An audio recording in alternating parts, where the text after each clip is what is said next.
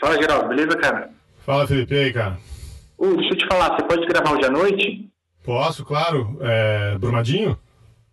Então, eu achei um geólogo ambientalista que manja tudo e topou falar com a gente. Qual que é o nome do cara? Então, aí que tá o problema. Eu ainda não sei, cara. Ele falou que a perseguição tá foda e não pode me dizer o nome ainda. Puta que pariu. A escada é uma construção que serve para fazer um deslocamento vertical. Nem sempre é assim, mas tem um jeito de facilitar tudo isso. De elevador? Não.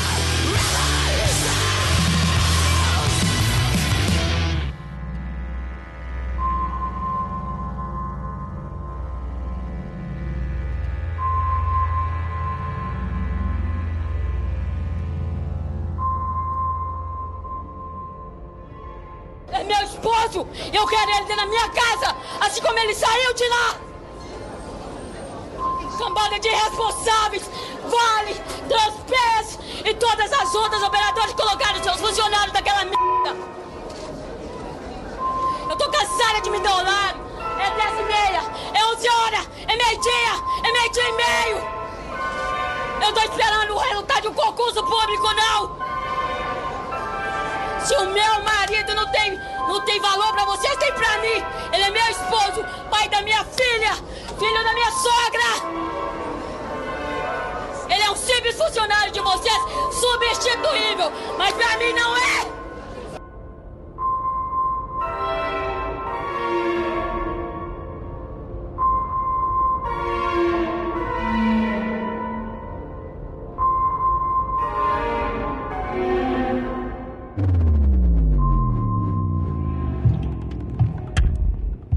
Seja bem-vindo e seja bem-vinda a mais uma edição do Chutando a Escada. O meu nome é Felipe Mendonça. E eu sou Geraldo Zaran. Ô Geraldo, e hoje a gente vai falar sobre o que, cara? Cara, hoje tá complicada a coisa, né? A gente tava preparando aí um- uma surpresa pros ouvintes, um especial. Até, até semana passada, não sei se a galera reparou, a gente tava usando uns programas pré-gravados aí, né? Em, em dezembro. A gente não tinha gravado nada no mês de janeiro. É, e aí a gente estava preparando um, um especial aí para terminar essa temporada e fomos pegos pela conjuntura, né, cara? A gente queria fazer uma surpresa, tomamos uma baita surpresa na cabeça, né? É verdade, cara. E aqui a gente está se referindo ao crime, o crime bárbaro cometido pela Vale na cidade de Brumadinhos, que já tirou a vida de 60 pessoas. Eu acabei de receber aqui o relatório final, aqui o balanço final do, do MAB. MAB é o movimento dos atingidos por barragens. É, e olha só, Geraldo, a situação. Já são 60 vítimas fatais, 22 vítimas fatais identificadas, 292 pessoas sem contato ou desaparecidas entre trabalhadores e moradores de Brumadinho, 192 pessoas resgatadas pelo Corpo de Bombeiro, e aí a lista é enorme, né? Moradores de Brumadinho cobram informações de autoridades da mineradora Vale, que não responde, é, são 12 milhões de metros cúbicos de rejeitos despejados é, pela barragem na mina no córrego do Feijão, enfim, tem um boletim aqui bem, bem detalhado. Quem não conhece o MAB, eu recomendo que entrem no site deles, é o mabnacional.org.br. É, mais uma tragédia, né? É, parece que foi ontem que a gente estava falando de, de Mariana. É, e a gente fala Mariana, mas o impacto é muito maior, né? Por todo o Vale do Rio Doce até é, a costa, até o Espírito começa em Minas, vai até o Espírito Santo. É, é, baixíssimas reparações é, pagas, um monte de medidas que não, não foram implementadas, é, muito acordo na justiça, muito blá blá blá, mas de alívio para as vítimas, muito pouca coisa do que é reparável, né? Porque tem danos é, ambientais e, obviamente, os danos humanos que são irreparáveis, né? É, não é verdade, cara. E então eu queria deixar já de antemão toda a minha solidariedade a todos os atingidos por mais esse crime, que não foi o primeiro, né? Você já citou o de Mariana, mas o nosso convidado de hoje, é, ele deixa bem claro que já são uma- vários, já foram vários acidentes, né? E com potencial de acontecer mais, inclusive. né? Exatamente. E o que ele deixa bem claro é que isso é só, nas palavras dele, né? Ele vai repetir isso bastante, a ponta do iceberg, né? É, a, quando a gente vê a barragem desmoronando, quando a gente vê aquele mar de lama, de detritos, é, é só o que a gente vê, porque por baixo tem toda uma outra série de crimes, de contravenções, de riscos, né? Que essas populações estão expostas, que o meio ambiente está exposto, e é isso que ele, que ele ressalta aí pra gente. É isso aí. A conversa ela vai rolar mais solta. A gente, o ouvinte do Chutando Escada sabe que a gente faz sempre um tratamento, é, mas dessa vez você vai notar aí que a edição está um pouco mais solta por conta da emergência e a gente também queria divulgar logo a conversa que a gente teve com o Paulo Rodrigues, que ele é graduado em Geologia pela UFRJ e também doutor em Ciências Naturais pela Universidade de Gutenberg, na cidade de Mainz, Alemanha. Então é isso aí, não vamos, não vamos atrasar mais o papo. É, agradecer todo mundo, agradecer os apoiadores. É, escrevam pra gente aí é, no site, no Portal Deviante, no e-mail, perguntas arroba chutando a escada. A gente vai deixar alguns links aí de, de referências do Paulo no post. Mas vamos pro papo e semana que vem a gente volta.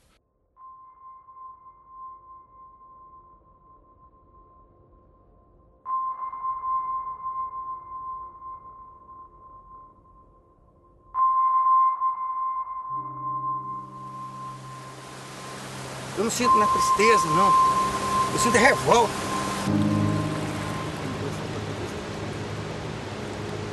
Eu moro no Brasil. Isso aqui é minha terra. É minha pátria. Eu moro é aqui. Eu nasci aqui.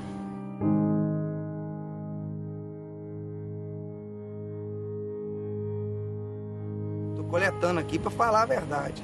Porque se vocês disser que não matou peixe aqui para baixo, esse peixe ali morreu ontem. Ontem.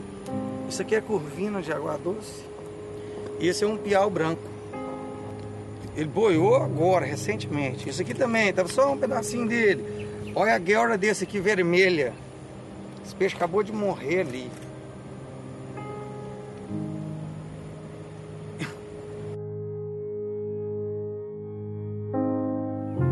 Meu pai nasceu aqui, desse lado aqui do norte. A vida inteira dele pescou. Eu choro por ele, que ele está vivo ainda, pesca ainda. Eu choro por meu filho que viu, falou, pai, será que algum dia da minha vida eu vou poder pegar um, um douradão? Ele me perguntou isso lá em cima daquela ponte de resplendor.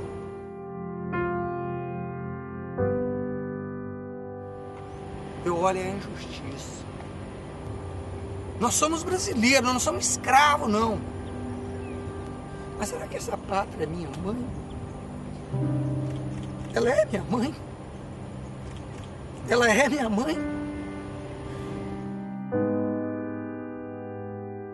Nenhum pescador dessa região aqui que eu saiba consegue receber nem um seguro defeso. Então o que acontece com esse impacto? Isso aí é sociedade de pescador, todo mundo Ainda tem alguns dias desse mês, mas quando chegar o mês que vem vai passar fome mesmo. Tomara que tenha alguma ONG que tenha organização e tenha força. Porque eu sei que nós temos necessidade. Nós dependemos sim de progresso. Mas os pescadores são os primeiros que sofrem junto com os peixes. A economia baseia nisso.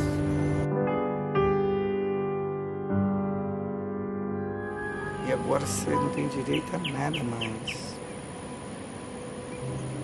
E não adianta falar perspectiva de vida para mim, porque aqui eu não vejo. Eu acho que eu posso abandonar minha cidade, ou talvez até meu país. Procurar outras perspectivas de vida.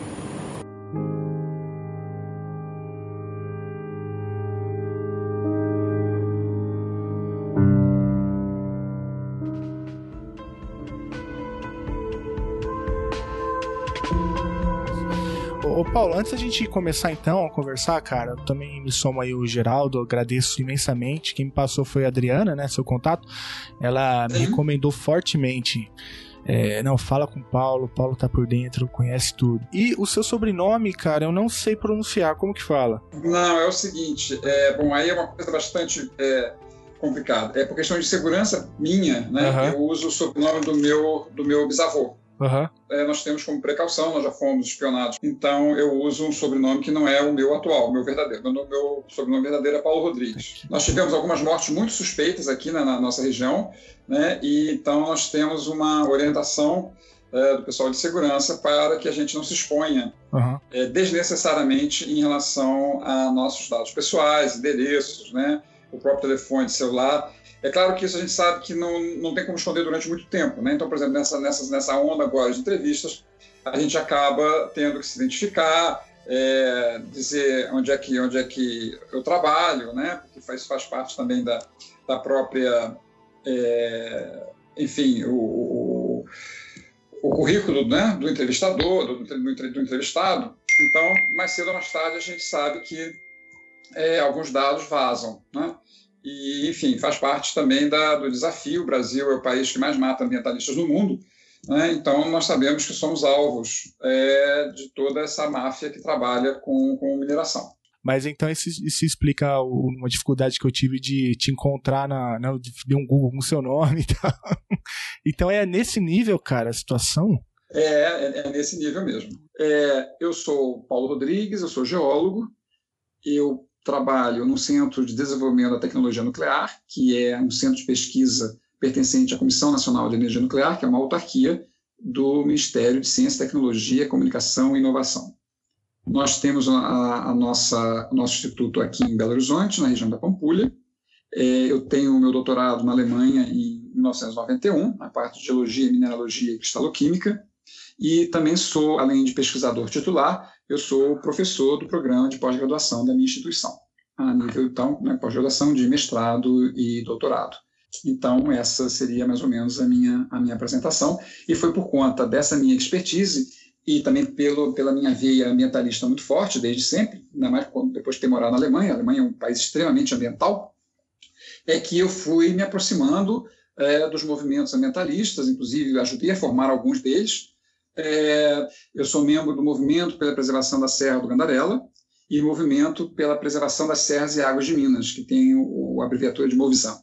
Né? São esses dois movimentos, um que evidentemente se dedica mais à preservação é, de um espaço físico menor, que é a Serra do Gandarela, que não é um espaço pequeno, mas é menor do que o outro, que se atém a todo o estado de Minas Gerais. Né? A gente vem sofrendo é, impactos e ameaças ambientais de tudo quanto é jeito, e o nosso movimento, especialmente esse, né, que tem como, como território o Estado de Minas Gerais, é, demandas de outros grupos, outras, é, nem, nem às vezes institucionalizados, né? são cidadãos que preocupados com as ameaças. Agora nós tivemos no Cerro, né? que é uma, um município de uma beleza estonteante, um município que tem uma produção de um queijo que tem é, propriedade de origem, né? tem, tem, tem todo uma, um, um encantamento. Né? Nós temos agora outras minerações de, de ferro né, é ameaçando os recursos hídricos dessa, dessa região. Concessão do Mato Dentro, infelizmente, foi um exemplo de perda irreversível. Né? Nós não tivemos força para impedir a, a entrada da mineração em Conceição do Mato Dentro, e hoje Conceição está destruída. E todos aqueles que apoiaram, ou pelo menos uma grande parte daqueles que apoiaram a entrada da mineração, acreditando no canto da sereia, ah, porque vai trazer desenvolvimento, porque vai trazer riqueza, porque vai trazer emprego, porque vai trazer isso, porque vai trazer aquilo, estão hoje vendo que não é nada disso. Isso foi literalmente o cano da sereia. Então a gente é, amealha ao longo desses 10 anos de, de, de, de militância ambiental é, perdas e ganhos. Né? Então, para nós, Felipe, também é muito importante que nesses espaços de grande tristeza de comoção nacional, é, que esses espaços sejam efetivamente utilizados como nós estamos usando agora, que sejam é, momentos para que as oportunidades de conhecimento, de difusão do, dos, dos cenários possam chegar de uma maneira mais contundente e mais consistente e mais completa também, né, aos, aos cidadãos do, é, brasileiros, que, que eles não entrem né, nessa, nessa falácia de que mineração traz desenvolvimento. Eu, como geólogo, infelizmente, sou obrigado a dizer o seguinte: não existe, não existe atividade minerária que traga desenvolvimento. Eu não conheço nenhum, absolutamente nenhum território que tenha ficado melhor depois da passagem de uma onda de mineração. Muito pelo contrário, conforme eu comentei inicialmente, eu sempre vi perdas. Né? Quem sai ganhando muito bem são os acionistas. Os acionistas mineradores, essas estão sempre ganhando, sempre ganhando. E essa, essa parceria é, é, leviana que existe entre o poder público e as mineradoras em Minas Gerais é estonteante. Só para terminar agora, né, já que eu falei de alguns aspectos, não mencionei um outro, que é a questão eleitoral. Nós temos frequentemente as mineradoras financiando campanhas eleitorais dos vereadores, dos prefeitos e também do governador. Né? E aí nós vamos lembrar o seguinte: mineração é um empreendimento e empresário não faz doação de nada, não faz filantropia, eles fazem investimento. Né? Então, quando eles colocam né, dinheiro deles apoiando geralmente o primeiro e o segundo mais bem colocados na campanha da corrida eleitoral, evidentemente que eles já estão contando que em qualquer um dos dois que ganhe, né, esse, esse político eleito vai depois ter que comer na mão da Vale ou de qualquer outra mineradora que bancar essa, essa, essa conta.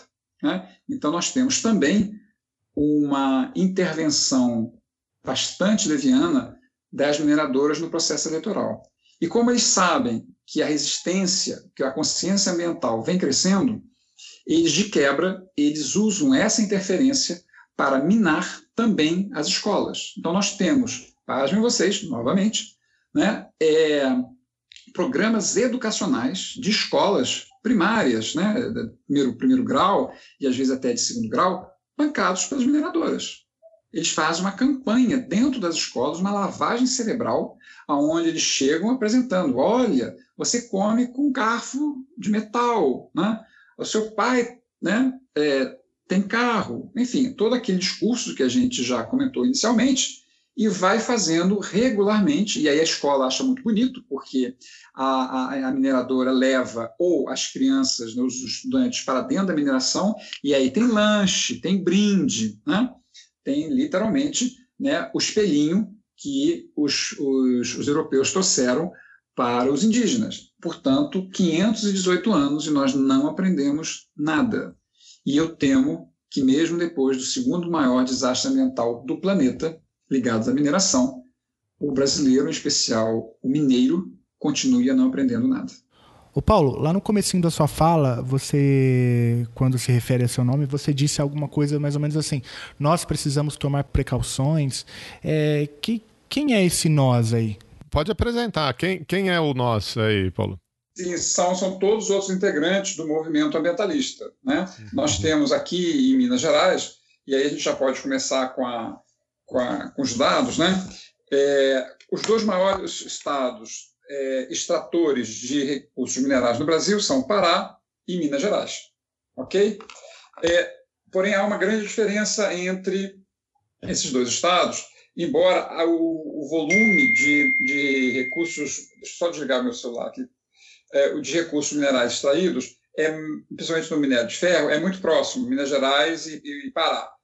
Porém, no Pará, que tem né, o, seu, seu epicentro em Carajás, você não tem uma densidade populacional muito grande no entorno das minas, completamente diferente do cenário em Minas Gerais, aonde nós temos Belo Horizonte, né, todos esses municípios no, entorno, no quadrilátero ferrífero. Então, os impactos ambientais, sociais, hídricos né, é, e tóxicos são muito mais é, relevantes em Minas Gerais do que é, em Carajás. Então, nós efetivamente estamos, agora nós todos brasileiros, estamos muito mais.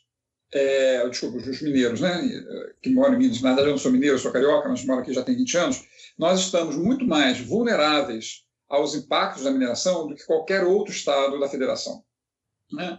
Então, é, nós temos uma região metropolitana em torno de 5 milhões de pessoas e todas elas sofrem os impactos é, cotidianamente das atividades minerárias, sejam das, dos recursos minerais extraídos no quadrilátero ferrífero, que estão mais ligados a ferro e alguns outros, como ouro e manganês, como também um pouco mais ao norte, onde nós temos a área cárstica, né, que é uma área composta de terrenos carbonáticos, onde nós temos a estação de cimento, quer dizer, matéria-prima para a, a, produção de cimento. Então, toda essa região aqui é um grande hotspot, né, quer dizer, é um, é ponto quente é, de conflitos com a mineração.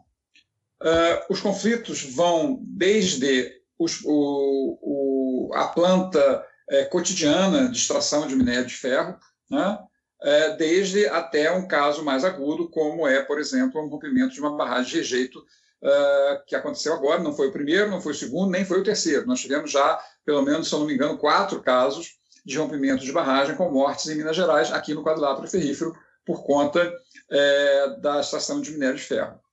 Nós temos também uma série de outras, outros detalhes é, inerentes à atividade de mineração de ferro que não têm a visibilidade que tem, evidentemente, uma, um rompimento de uma barragem, mas nem por isso são menos graves. Né? Então, é, aí já fica uma espécie de dica, é, é o que eu sempre costumo falar, o rompimento de uma barragem nesse, nesse porte, ou até em portes menores, é apenas a ponta de um iceberg muito maior e muito mais complexo, que infelizmente não tem a visibilidade, porque não encontra uma comoção na, na sociedade e porque são muito invisíveis para o cidadão comum.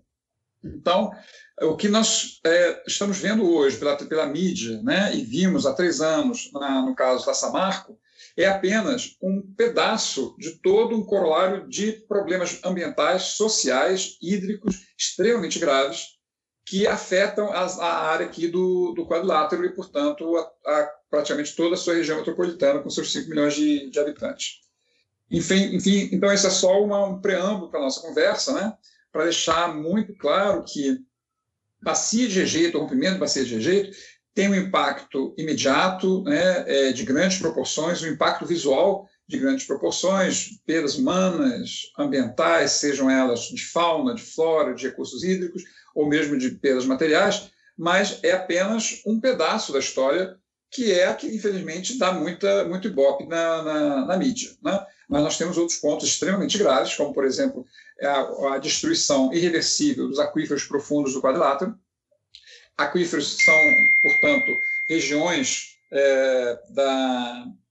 Só um instantinho aqui. São regiões é, geológicas, ou espaços geológicos, onde a água da chuva é armazenada e, aos poucos, vão soltando essa água que vão abastecer nascentes, que por sua vez abastecem rios, geram rios, da onde são tiradas as águas de abastecimento para as cidades, incluindo a capital da terceira maior região metropolitana do país.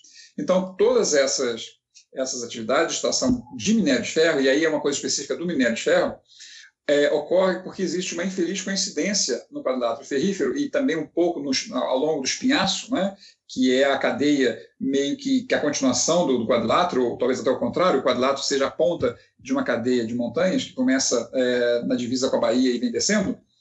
Nós temos uma infeliz coincidência geológica em que o horizonte geológico onde está o minério de ferro é também o mesmo horizonte onde está armazenada a água né, sub, é, subterrânea é, de, maior, de melhor qualidade, de maior quantidade em toda a região. Então, o quadrilátero ferrífero ele é considerado por nós ambientalistas também um quadrilátero aquífero. Então, nós chamamos não mais de quadrilátero ferrífero, mas sim de quadrilátero ferrífero aquífero.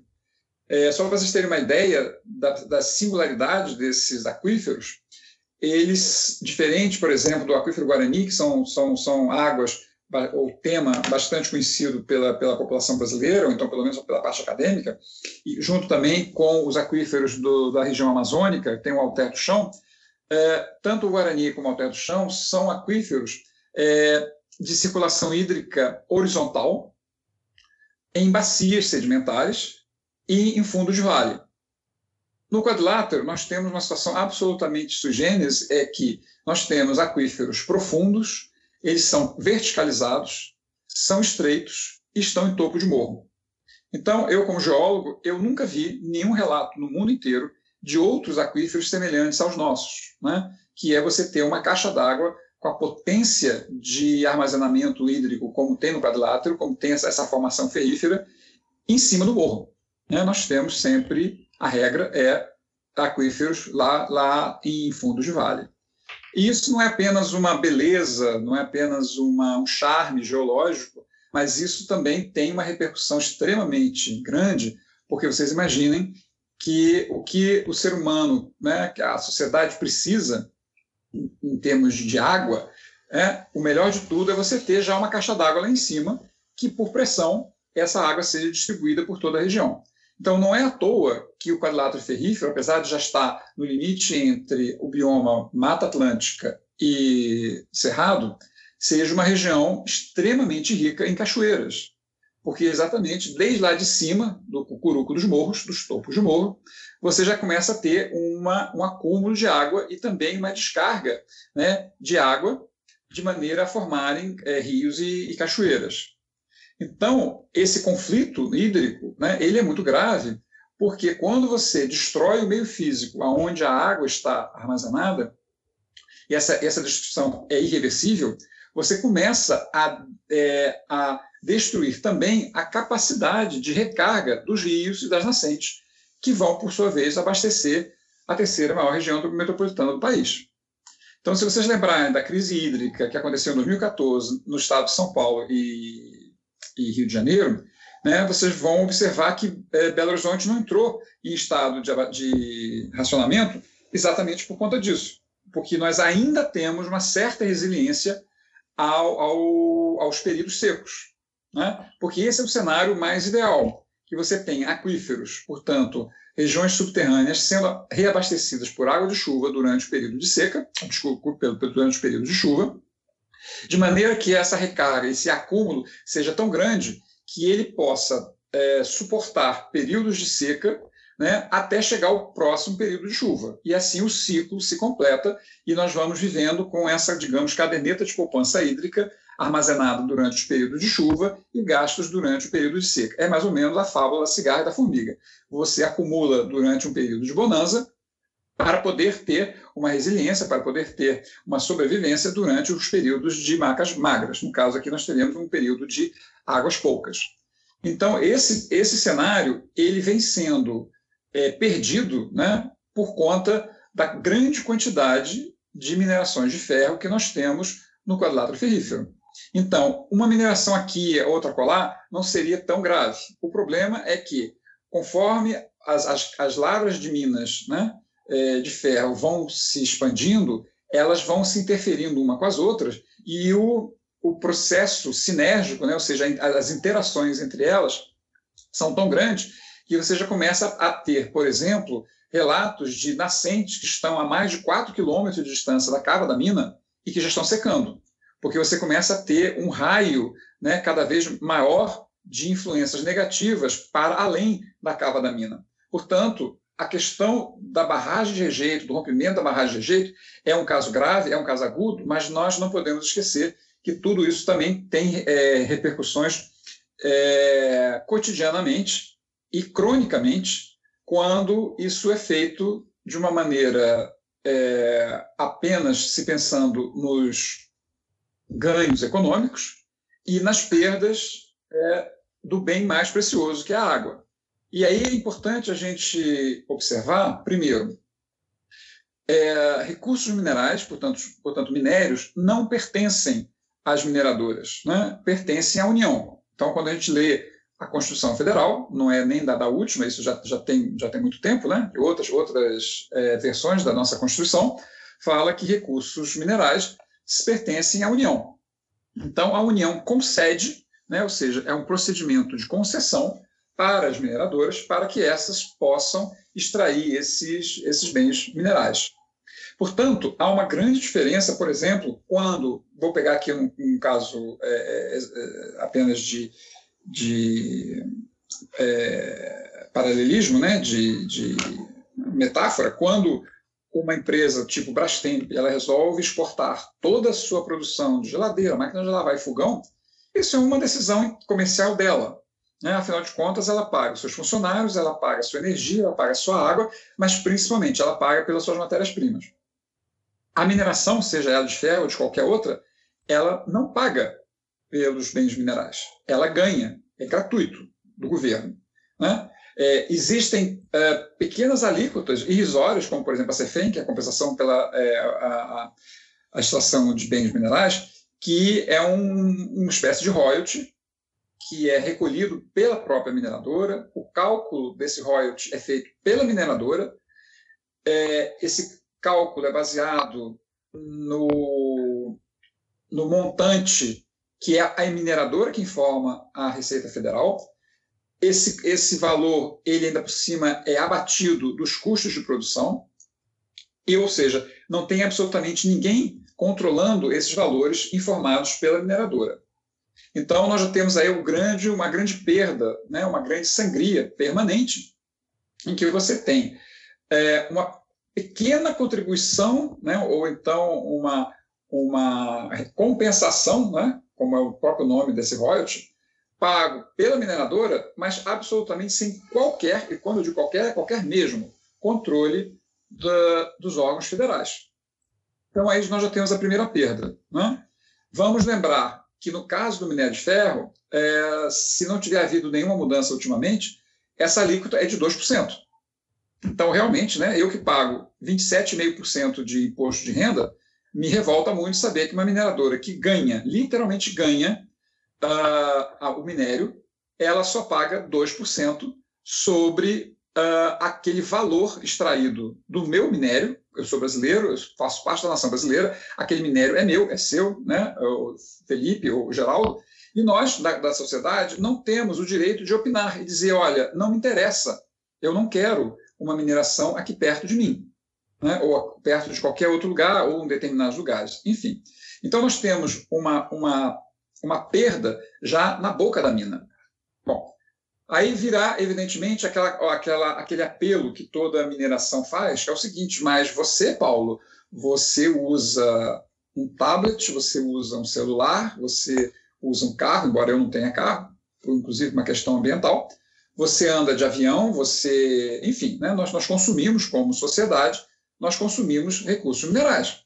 E você não pode ser hipócrita e dizer que você é contra a extração desses recursos minerais quando você mesmo se beneficia do uso. E aí nós vamos entrar numa outra análise que a mineradora detesta. Eu já fiz isso as palestras algumas vezes com, com representantes da Vale. Eles ficam irados, possessos, se retiram porque eles sabem que eles não têm contra-argumento ao que eu vou falar agora, que é o seguinte. Vocês dois têm ideia de quanto de minério de ferro que é extraído do nosso solo, do nosso minério, que é exportado? Não faço ideia. Pode chutar, mas já, já vou avisando, chuta alto, mas alto mesmo. Ah, deve ser uns 70%, 80%. 90%. Nossa. Então aí eu te pergunto, que economia é essa que pega o nosso minério né, e exporta 90% do que é extraído do nosso subsolo? E vamos lembrar, material exportado no Brasil por conta da Lei Candir, seja ele banana, açúcar, feijão, é, óleo diesel é, refinado, óleo de é, querosene de aviação ou minério estão isentos de pagar o ICMS. Embora o ICMS seja um imposto recolhido é, pelo Estado, né, pelo, é um, é seja um, um, imposto estadual, ele é fundamental para os municípios, porque o Estado, né, o poder estadual recolhe esse, essa, esse imposto e redistribui de uma maneira mais equitativa para tentar equilibrar a, a, as finanças daqueles municípios menos favorecidos dentro do Estado né, e poder fazer uma distribuição mais equânime do, dos dinheiros de impostos. Então, quando você imagina que 90% do nosso minério de ferro é exportado, portanto, deixa de gerar dinheiro aqui, deixa de gerar é, valor agregado, deixa de gerar empregos é, mais sofisticados para serem exportados como matéria bruta, tendo apenas uma pequena, um pequeno procedimento de beneficiamento, que, como resíduo final, nós temos exatamente as bacias de rejeito, e que toda, todo esse esforço é para ficar isento de pagamento de imposto do ICMS, por exemplo, nós começamos a ver o seguinte: que, que lógica tem isso? Né? É claro que o Brasil, apesar de ser muito grande, ele ainda tem, por exemplo, uma deficiência de é uma, uma carência de depósitos de cobre. O Brasil não é autossuficiente em cobre. Então, nós importamos o cobre do Chile. Então, é razoável que toda nação ela faça né, um uso bem feito dos seus recursos minerais e que possa usá-los de maneira a compensar com aqueles minérios que ela tem em relação àqueles minérios que ela não tem, com outras, outras nações. Então, seria razoável que o Brasil compartilhasse, né, entrasse no mercado internacional de é, venda de minério de ferro, por exemplo, porque nós temos muito, existem muitos países que têm pouco. Né? E de maneira que a gente possa também comprar aqueles minérios que nós não temos. Só que, quando nós falamos isso, é muito bonito, é muito é, defensável, mas não numa taxa de 90%. Principalmente se nós levarmos em consideração que o Brasil já entrou uh, no início do, do, do, né, da primeira década dos anos 2000 numa taxa de 70% da sua economia pautada na exportação de commodities. Commodities, pela sua própria definição, são produtos sem valor agregado. Então, nós temos commodities minerais, commodities alimentares, que são café, açúcar, cacau, é, soja, evidentemente, né, o, o carro-chefe. Né? Ou seja, todo o agronegócio faz parte dessa, dessa, dessa cadeia. E temos também as commodities de é, recursos energéticos. Né? Nesse caso, o Brasil até participa pouco, porque nós temos realmente, nós somos autossuficientes em recursos energéticos, mas é, às vezes sobra um pouco mais, às vezes falta um pouco menos, então a gente também é, participa eventualmente desse, desse comércio. Então nós temos uma economia que veio sendo desindustrializada a partir desse modelo de commodities. E, evidentemente, o minério, incluindo o minério de ferro, né, pesa muito, muito nessa, nesse desequilíbrio dessa, dessa, dessa conta. Então, nós temos na mineração, eu costumo fazer dois comparativos, né? Ou é um iceberg, onde a gente só vê a ponta, ou é o jogo dos sete erros, ou até melhor, o jogo dos 70 vezes 7. Por quê? Num, num, numa economia onde uh, a nação exporta 90%, e aí quando a gente fala nação, fica parecendo que o dinheiro vem para o bolso seu, meu e, e, e de outros, outros brasileiros. Na verdade, não. Nós temos, portanto, uma empresa que já deixou de ser uma empresa nacional há muito tempo, a Vale é uma, uma empresa internacional, ela tem todos os seus lucros baseados na superexplotação de um bem que pertence a todos nós, do qual né, nós não participamos dos seus lucros. Onde é que entra a participação dos brasileiros? Nos desastres. Né? Então, na hora que tem um rompimento de barragem, aí o brasileiro passa a participar desses, desses empreendimentos, porque o chinês que importa o minério de ferro está lá na China. Né? É, o brasileiro participa quando ele vê os seus aquíferos né, de circulação hídrica profunda sendo destruídos é, e a sua segurança hídrica sendo ameaçada. Ele participa desse negócio quando ah, as comunidades do entorno das áreas mineradas passam a ter os impactos sociais, que são aumento da prostituição é, principalmente entre é, é, adolescentes. Né? Então, nós temos um índice de gravidez na, adolescente, na adolescência extremamente altos nos municípios onde você tem atividade minerária intensa, e isso não é à toa, porque o nível de emprego é, de maior quantidade das mineradoras é um nível de emprego baixo, salário baixo, isso significa que a mão de obra é pouco qualificada, geralmente são homens que, né, é, é, é, um, evidentemente, é um universo fortemente masculino, né, o, o que é o que pega mais no pesado, e, essas, e esses trabalhadores não, não, não, não frequentemente levam suas famílias. Né? Então, você tem zonas de, e aí o termo zona é bem, bem, bem peculiar, né? Uhum. bem, bem cabível, né? É, você tem zonas de alto índice de trabalhadores masculinos sem as suas famílias. Então, isso leva inexoravelmente a, uma, a um aumento de todos esses problemas sociais que eu já comentei. Nós temos, por exemplo, também impactos na rede é, de saúde dos, desses municípios, que são geralmente municípios é, em áreas rurais. Então, nós sabemos, por exemplo, que na região aqui, muito próxima de Belo Horizonte, município de, Caeté, se eu não me engano, aonde ocorreu um, um cenário absolutamente é, inadmissível, que foi uma mineradora solicitando ao poder municipal a transferência de um centro de saúde que era para atender a população do município para dentro da unidade, para dentro da planta da própria mineradora, para poder atender aos próprios funcionários. Então, nós temos um desabastecimento né, do sistema de saúde, por exemplo, de um, de um município, ou então de uma sede municipal, para atender um, um sistema que dá dinheiro. Né? E aí eu pergunto, né, por que, que os empresários que ganham tanto dinheiro com a mineração não se dão pelo menos ao respeito de colocar uma unidade hospitalar dentro da sua, é, da sua instituição, dentro seu, da sua planta operacional. Então, eu acho que vocês já podem imaginar por que, que eu coloco né, que a questão do rompimento de barragens é apenas a ponta do iceberg, porque nós temos uma série de outros problemas relacionados a essa atividade que não vem só do problema da, do rompimento de barragem.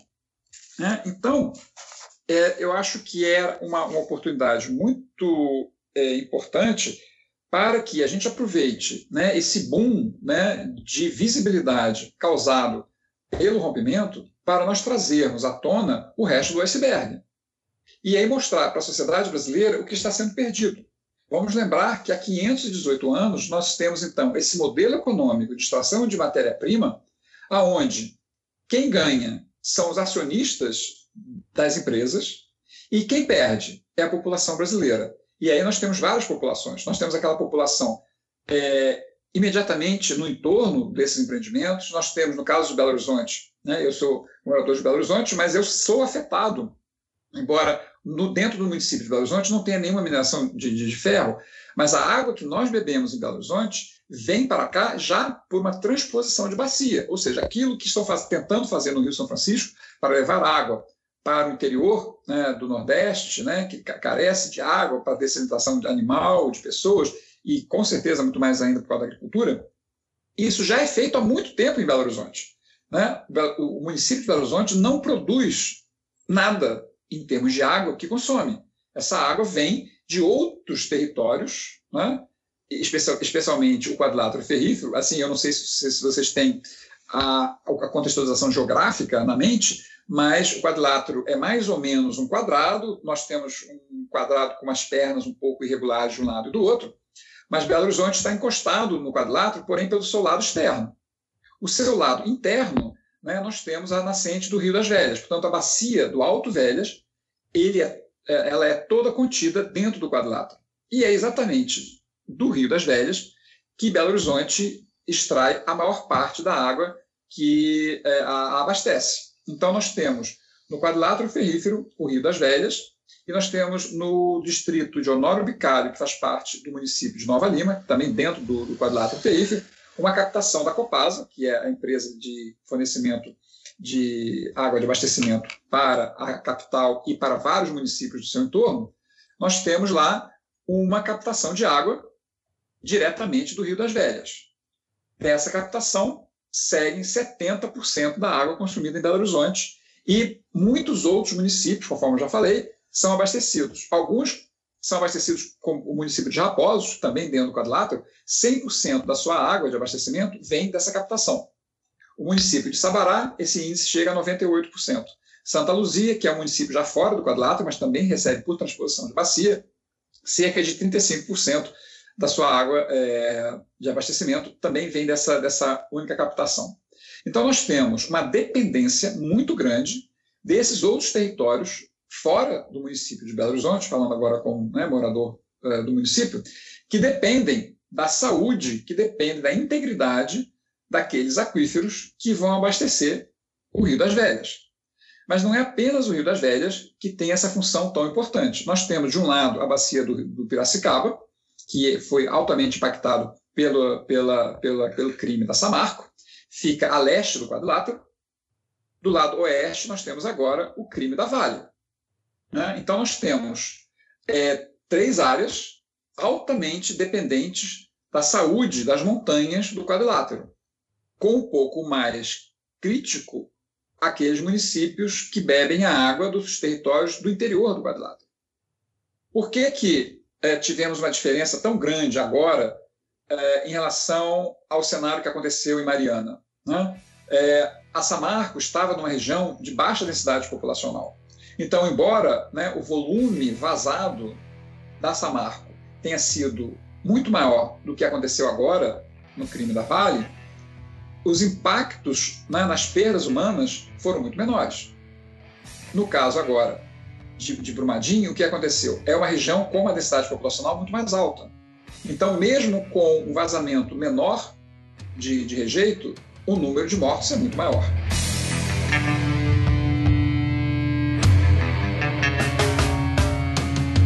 Rio de lama, doce agora amargo vem.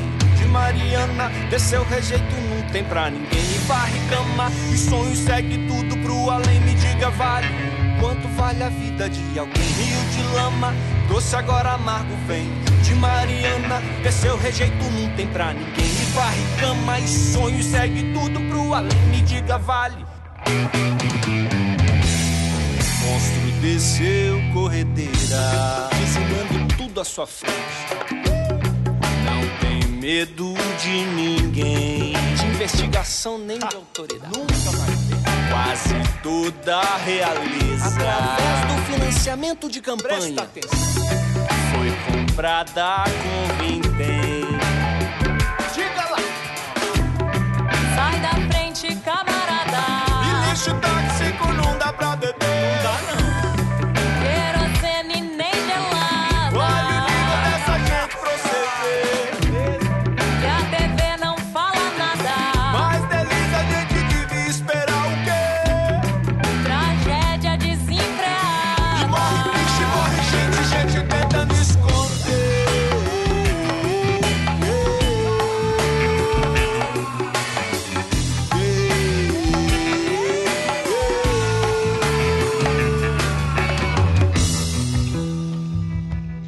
Temos a contextualização humana, densidade populacional, nós temos a contextualização econômica, como, por exemplo, a questão da exportação sem pagar ICMS e outras mutretas. Né? Nós temos também, no caso ainda do, do parênteses da, da contextualização econômica, a, a perda do ISS, porque o ISS é um imposto, esse sim, efetivamente municipal, porém, como a atividade minerária ela não, não gera né, uma, um produto de valor agregado muito grande, o ISS é muito baixo. Né? Então, isso só para fechar a contextualização econômica. Então, a gente tem a contextualização humana, a econômica, a hídrica, nós temos também a, a contextualização é, dos, dos impactos ambientais, além dos hídricos. Então, é realmente uma, um, uma, um iceberg muito maior do que aquele que a gente pode imaginar. E eu costumo dizer o seguinte: olha, em termos de impactos, a bacia de rejeito intacta né, é um dos menores problemas. Porque se, se ficasse lá permanentemente, então é, é, seria um cenário de razoável tranquilidade. Né? O problema é que nós temos outros impactos, esses sim, que são permanentes, crônicos, né? e vão se avolumando conforme a cava da mina vai se estendendo. Bacia de rejeito só passa a ser um problema extremamente agudo no caso de, de rompimento. Mas para a gente ficar então agora focado na bacia de rejeito, vamos dar algumas abordagens que ninguém sabe, ninguém fala, ninguém comenta. Primeiro, o que é uma bacia de rejeito? Né? É uma região usada para se despejar resíduos. Bom, até aí não há muita, muita dúvida. Mas que tipo de região é essa? Você poderia construir, por exemplo, um silo, né? que é aquela estrutura que você usa para colocar produtos agrícolas e jogar tudo ali dentro. Bom, não é possível. Primeiro, porque a quantidade, é, o volume de rejeito é tão grande que você precisaria de uma estrutura gigantesca com paredes né, extremamente poderosas, capazes de suportar a pressão que toda essa, essa lama vai ser armazenada. Então, por uma questão econômica, simplesmente econômica, as mineradoras bloqueiam um vale de um rio, de maneira que toda a lateral, né, todos os afluentes laterais do, do rio, vão servir como anteparo para segurar esses rejeitos.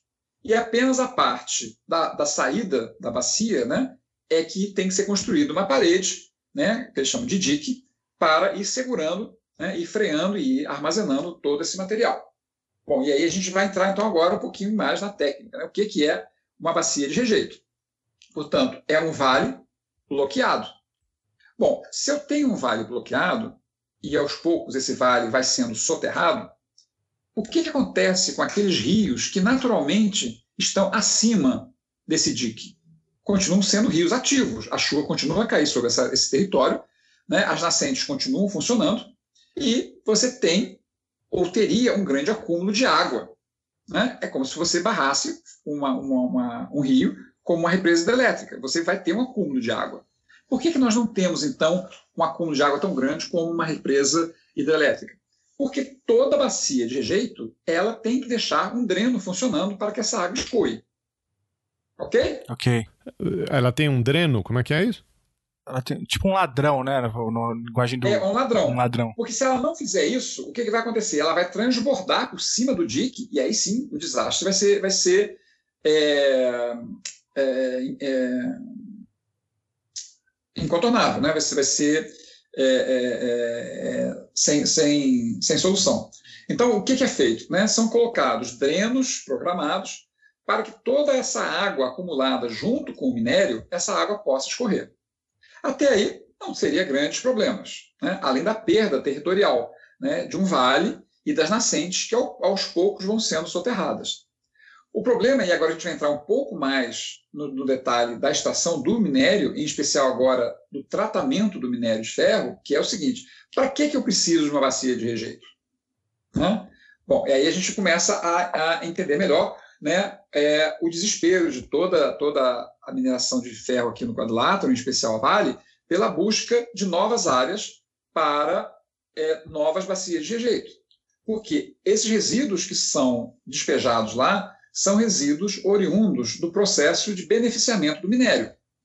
Porque quando a mineradora extrai o minério de ferro, agora vou focar especialmente no minério de ferro, aquela rocha ela não contém 100% de ferro. É ferro misturado com outros produtos. Né? No quadrilátero ferrífero, essa taxa varia em torno de 60%, 50%. Agora já estou minerando minério com taxas né, com concentrações mais baixas. Então, para que ela ganhe mais dinheiro, o que, que ela faz? Ela faz um, uma concentração em loco desse minério de forma com que o teor suba. Então, nesse processo, vai sobrar uma quantidade considerável de material é, que não é comercializado. É, o Paulo, se eu, se eu puder é, só parar um, você um segundo, é, a gente é um podcast, né? É, eu não sei é, eu não sei o quanto os nossos ouvintes têm noção disso, né?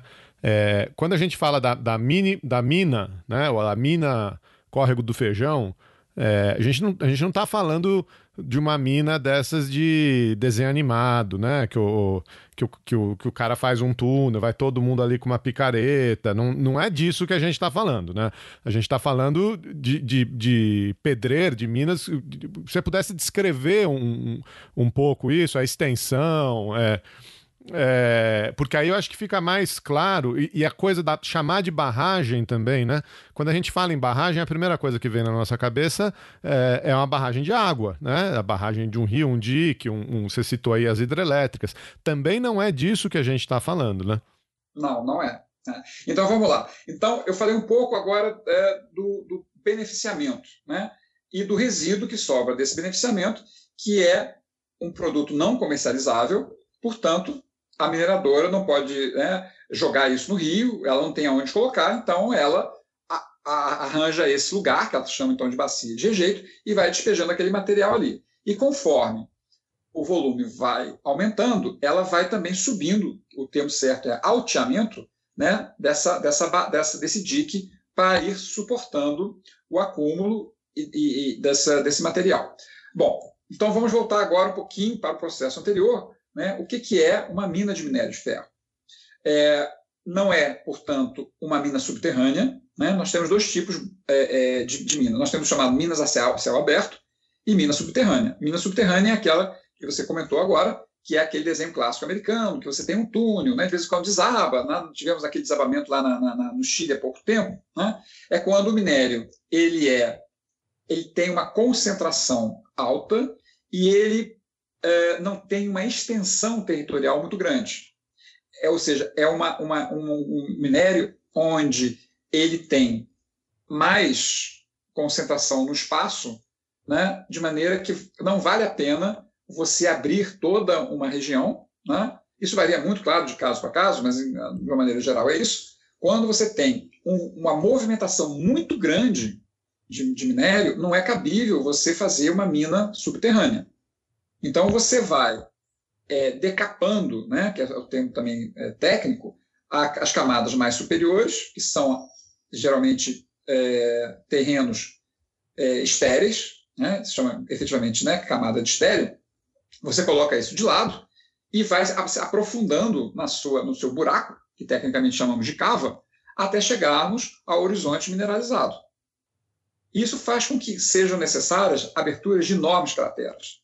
Se vocês usarem, é, é, olharem dentro do Google Earth, né, é, as imagens de satélite em torno do quadrilátero, vocês vão ficar impressionados, porque são crateras gigantescas, de quilômetros.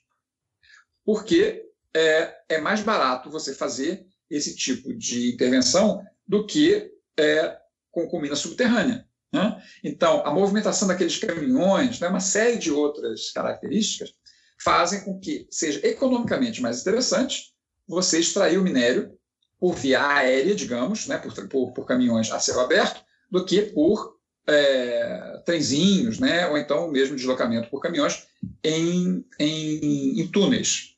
Né? Então, isso também tem uma questão financeira envolvida. É, então, assim, essa, essa já é uma, uma geografia né, bastante impactante que é a escolha do tipo de mineração. Mineração a céu aberto tem impactos visuais, ambientais, na fauna, na flora, nos recursos hídricos, na, na, na qualidade do ar, que é uma coisa que ninguém fala, mas né, aquelas explosões elas causam alto grau de poluição atmosférica.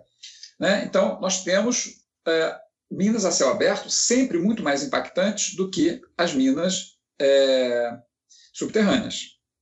Então, continuando a nossa, a nossa conversa, então a gente né, é, sabe então, que o primeiro estágio é a, a, o decapamento né, da, da, das camadas mais superficiais, que também vão para a pilha de estéreo, também, portanto, são acúmulos volumosos de, ter, de, de, de, de solo, né, ou de camadas geológicas que não têm valor comercial nenhum, porque não é ali que está o minério, e isso vai sendo estocado em determinado lugar.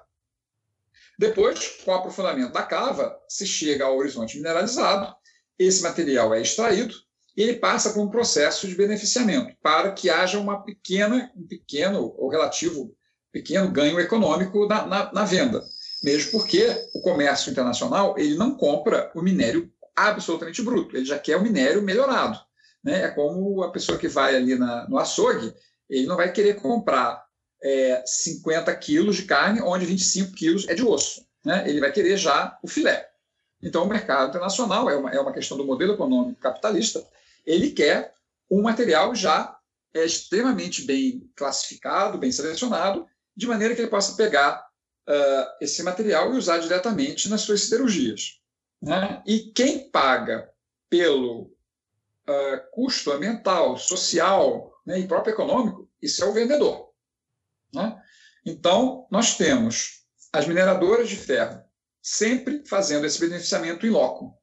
Esse beneficiamento ele tem um nome específico por conta da característica do minério. Né? Esse beneficiamento se chama flotação. A flotação nada mais é do que você moer o minério né, a granulometrias bem finas.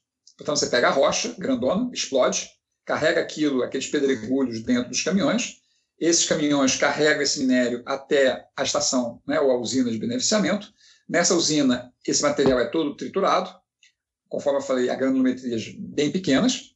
E o que, que eles fazem? É, eles jogam uma série de produtos químicos de maneira que a, a, o processo de flotação ele se torne o quê? Uma espuma. Né? Se vocês imaginarem uma, literalmente é, é uma espuma, parece uma, uma gosma é, espumante, aonde, é, por uma questão de características físico-químicas, o ferro é separado. Desculpa. O ferro é separado por diferença de gravidade dos outros materiais que são menos densos.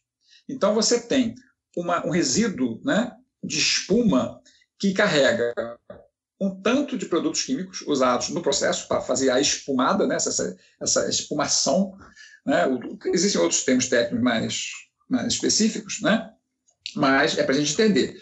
Então, tem aquela espuma toda, ela carrega em si produtos químicos tóxicos, basicamente é, soda cáustica, amônia também, enfim, tem uma série de outros produtos. Eu não conheço em detalhes, porque isso é sempre segredo das, das mineradoras, elas nunca contam exatamente quais são os produtos químicos que elas usam. É, Além desses produtos, então, vem todo aquele material que não tem valor comercial e tem ainda um resto do próprio minério, que eles não conseguem separar completamente. Então, é sempre uma, uma parte muito fina. Né? E é isso que vai formar a famosa lama que vai ser jogada nas bacias de rejeito.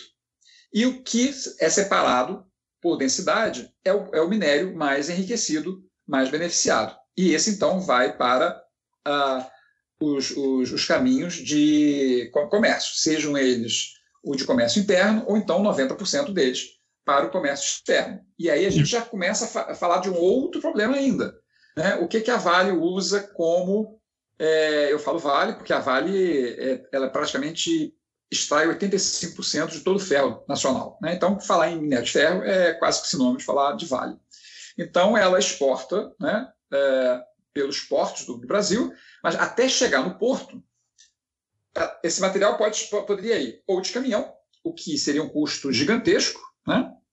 inclusive com destruição permanente de estradas, porque esses caminhões são muito pesados, ou então por estradas de ferro, que é o que foi usado durante décadas, ou então agora um sistema extremamente muito mais perverso, que são chamados minerodutos.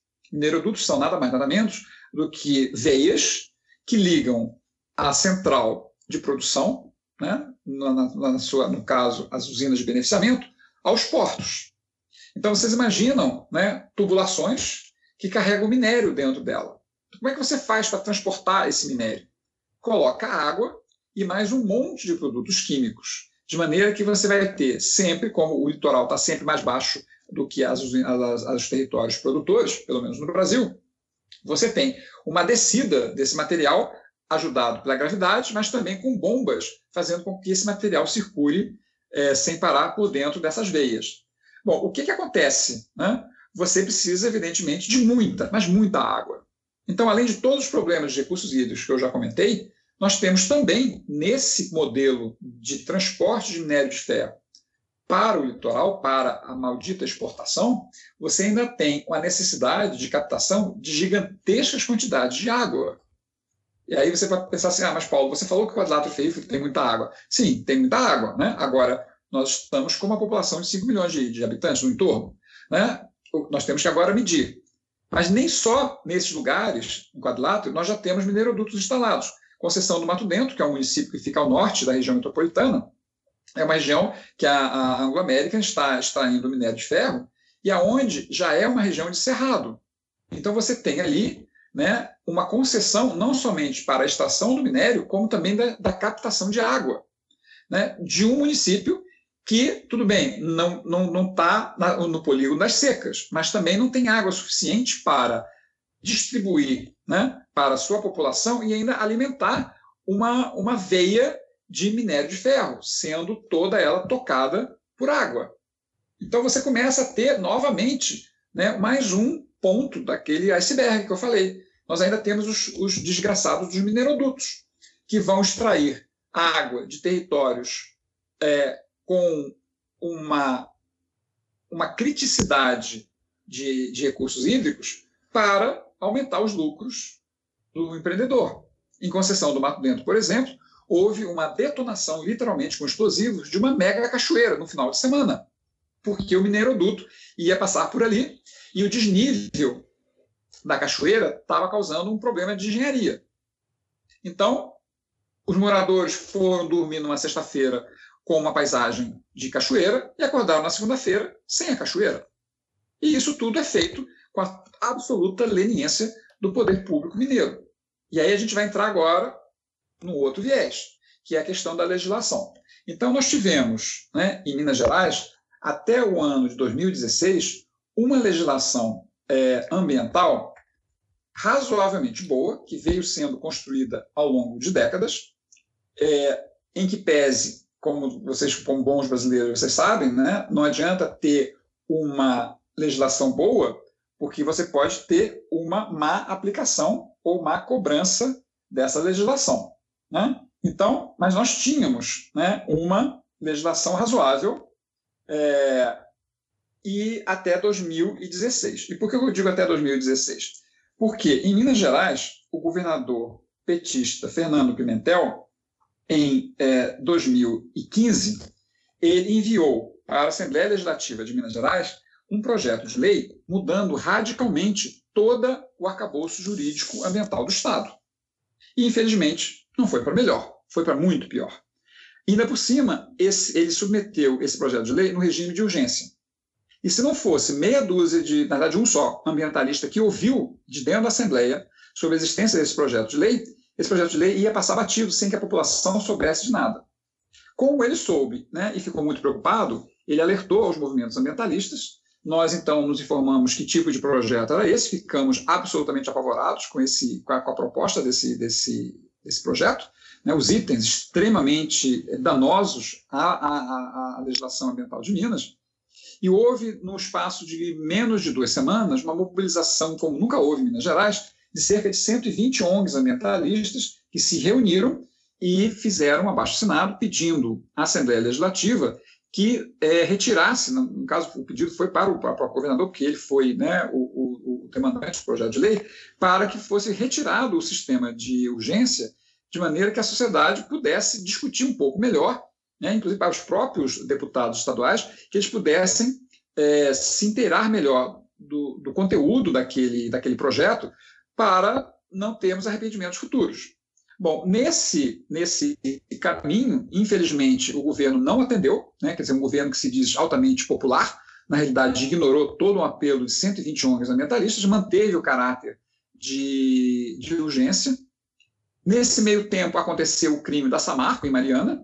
Então, nesse ponto, naquela época, nós pensamos, bom, esse projeto de lei está morto, né? porque, tendo em vista tudo isso que aconteceu agora, esse projeto não tem a menor condição de ser aprovado. Leia do engano, esse projeto foi aprovado na íntegra.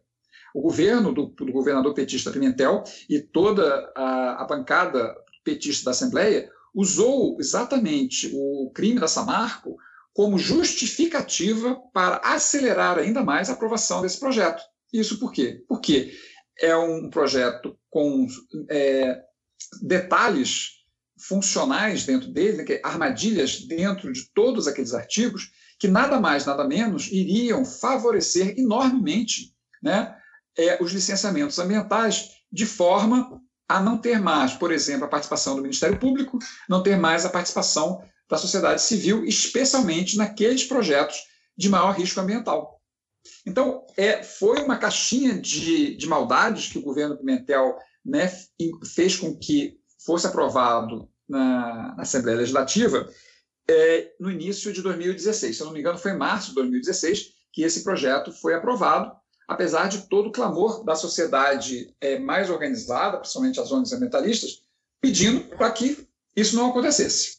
Bom, os resultados estão aí. Né? Nós tivemos como, como é, desdobramento desse projeto de lei uma série de regulamentações, né? sempre a favor da da fragilidade do controle ambiental. Então, nós tivemos, por exemplo, o secretário de Meio Ambiente, é, Germano Vieira, né, é, flexibilizando ainda mais os, os, procedimentos de licenciamento ambiental dentro dessas regulamentações específicas. Né? Então, é, se vocês entrarem, eu depois também posso passar para vocês o link, onde é, é mostrada toda essa esse, esse procedimento do secretário de Meio Ambiente que, diga-se de passagem, continua a ser exatamente o mesmo secretário de Meio Ambiente agora do governador Zema. Né? Então a gente começa a observar que é, governo de esquerda e governo de direita, na realidade, não, não, não se diferenciam muito quando se trata de ganância e quando se trata, em Minas Gerais, de exploração de, de minério. É tudo a mesma coisa, todo mundo reza na mesma cartilha, que é a cartilha é, da, da, do, do lucro, né? é, às custas da integridade ambiental. Rio de lama, doce agora amargo vem de Mariana. Desceu rejeito, não tem pra ninguém. Varre cama e sonho, segue tudo além. Me diga, vale quanto vale a vida de alguém? Rio de lama, doce agora amargo vem de Mariana. Desceu rejeito, não tem pra ninguém. Varre cama e sonho, segue tudo pro além. Me diga, vale quanto vale a vida de alguém? Monstro desceu corredeira dizimando tudo à sua frente. Não tem medo de ninguém, de investigação nem de autoridade. Quase toda a realeza, através do financiamento de campanha, foi comprada com vintém. Olô, é, deixa eu. Acho que está é, bem claro pela sua fala que o problema das barragens é. Você é, é, falou aí a ponta do iceberg. É, acho que talvez seja o fim de um processo que já vem errado desde o início, né? Você mencionou aí as, uh, os impactos hídricos, é, e eu achei muito curioso o que, que você falou agora uh, do governo do Pimentel, do PT. É, a gente sabe que, por, por mais que é, os governos do PT, Lula e Dilma, tenham feito uh, avanços uh, sociais importantes de redução da pobreza, de diminuição da desigualdade, uh, eles também tiveram uma postura bastante leniente com grupos do agronegócio, grandes grupos mineradores, de commodities, etc., até essa política de construção de, de campeãs nacionais. Né? Talvez o caso que tenha é, chamado mais a atenção seja o caso de Belo Monte, é, onde você teve também ameaças à, à população é, local que vivia né, às margens da, é, da área que foi represada, etc. Tudo com, com esse discurso é, do progresso, do avanço, da, da, da, necessidade do mercado, etc. Isso aí é, acho que está tá, tá bem pautado, a sua fala é, é mais um exemplo disso. Agora, o que eu queria te perguntar é era um pouco se existe um. É porque é fácil a gente ficar apontando os erros, né? Mas existe um. Um, um, é, o bom exemplo, como isso deveria ter sido feito, né? Eu acho que uma parte da resposta eh, você já deu na hora que você fala assim, olha, se, se 90% é para exportação, a gente não precisa, a gente não precisaria estar tá fazendo tudo isso, estar tá exportando tudo isso. Mas é, como seria um processo de extração de minérios é, ambientalmente sustentável, né? E socialmente é, sustentável? O que, que isso implicaria, né? Geraldo, é, você falou uma coisa muito importante, sustentabilidade. Né? Então vamos, vamos começar pelo conceito. O que, que é o empreendimento sustentável? É um empreendimento que tem que ser é, economicamente viável, né? porque senão não vai ser um empreendimento sustentável, não é empreendimento. Então, ele tem que ser economicamente é, viável, ambientalmente correto, socialmente justo. É... É, é esse o tripé, né? É social, econômico e ambiental. É, tem ainda o culturalmente aceito, que é uma, um novo viés que está tá surgindo, e por minha conta e risco, eu estou colocando um quinto, uma quinta premissa que é, é, é eticamente conduzido. Ok. okay? Então, então, então, repetindo, tem que ser economicamente viável, ambientalmente correto, socialmente justo, culturalmente aceito e eticamente conduzido o comércio, né, a, atividade de extração mineral, especialmente minério de ferro aqui no quadrado frigorífero, não corresponde a nenhuma dessas. Mal, mal, ele responde à primeira, que é o economicamente viável. E por que eu digo que é mal, mal a primeira? Porque quando o preço das commodities cai, você tem, eventualmente, até minas sendo fechadas de uma hora para outra. Então, aquele discurso, ah, porque a mineração dá emprego, traz progresso, traz isso, traz aquilo, muda radicalmente. Assim que o comércio internacional é, se altera. Né? Então, nós tivemos na crise né, é, econômica mundial, 2008, 2009, né, o fechamento de inúmeras minas, da noite para o dia. Então, é, nem isso a mineração consegue, consegue é, cumprir. E eu acho o seguinte: quando ela não é eticamente conduzida, não adianta ter as outras premissas satisfeitas. Nada mais funciona. E vamos lembrar que o problema do Brasil é um problema ético. Né? Cronicamente, nós sabemos que os problemas do Brasil têm a sua origem na falta de ética. Né? Então, quando a gente olha essa definição, a gente fica apavorado. A gente faz, não, não há como a mineração se enquadrar e satisfazer minimamente. Mas vamos lá, vamos fazer de conta que isso seja possível. Então, vamos estudar qual seria o cenário aonde minimamente essas premissas possam ser atendidas. Então, se for eticamente conduzido, então vamos partir dessa teoria. Então, o empreendimento será eticamente conduzido. Bom, então, aí nós temos alguns cenários. Então, a primeira coisa que tem que fazer é diminuir drasticamente essa alíquota de exportação. E diminuir a alíquota de exportação não, não, não significa é, é, simplesmente aumentar o consumo interno. Né? É diminuir porque nós não precisamos exportar isso né? nessas, nessas taxas. O, o, o mercado brasileiro não tem como absorver esses 90%. Vamos colocar uma taxa de 20% de exportação, portanto, nós temos que resolver o que a gente vai fazer com aqueles 70% restantes. Né? Se, o, se, o, Brasil, se o, a, a, o parque industrial brasileiro não tem como absorver esse 70%, esse 70% tem que deixar de existir. Então, se nós reduzirmos 70% da extração do minério de ferro, a coisa começa a ter um outro, um outro uh, viés. Né? Então, a velocidade de extração vai diminuir drasticamente. Os impactos hídricos, os impactos sociais, os impactos ambientais, todos eles vão, vão, vão diminuir drasticamente. E o preço daquilo né? que produz aumenta, de certo, né? E ainda, ainda, tem isso, né? Assim, a história é um pouco mais longa, né? Na época do Delfim Neto, né? Eu acho que talvez o Geraldo lembre, o Felipe, eu não sei, para ser mais jovem, é, talvez não, não, não se lembre, mas o Delfim Neto, na época dele, o Brasil foi convidado por países produtores de ferro para integrar uma espécie de OPEP do ferro. E o Delfim Neto se negou. Né? Então, nós temos hoje né, uma dependência dessa economia internacional, que evidentemente ela é, é definida pelos países hegemônicos, né, aonde nós não temos muita interferência no preço. Né, a não ser que haja uma catástrofe gigantesca no país, né, no Brasil inteiro, né, um, governo assuma e proíba a exportação, por exemplo. Né, aí isso vai ter um impacto no mercado internacional e aí o, o preço sobe. Né? Mas aí nós estamos falando de, outras, de, outro, de outro cenário. A gente não está falando né, de nada drástico. A gente quer pensar num modelo, num cenário pacífico, democrático, né, é, constitucional, em que esses problemas que todos que eu mencionei anteriormente possam deixar de existir ou então pelo menos é, ser drasticamente reduzidos. Então a receita para mim não tem outra, né, é reduzir no mínimo 70% a extração desse minério de ferro.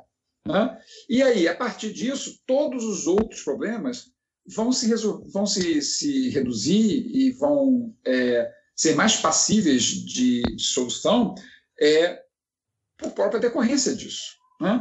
Então, vamos lembrar uma coisa extremamente importante, que é o seguinte: quando o mercado internacional de ferro esteve superaquecido, né, no final, né, desde os anos 2004 e em diante, que houve um aquecimento global, a China né, entrando né, na, na, economia de mercado e consumindo ferro doidamente, e vamos lembrar que a China não consome efetivamente nosso minério, ela simplesmente compra para armazenar, porque ela sabe que no futuro ela, ela vai ter que. É, quem, quem, tiver minério de ferro estocado é que vai, vai, vai dar as ordens, que vai dar, a, a, a, vai dar o tom da música internacional. Então, ela estrategicamente está armazenando minério de ferro. Então, o que que, o que que começou a acontecer lá em 2004, 2005, 2006?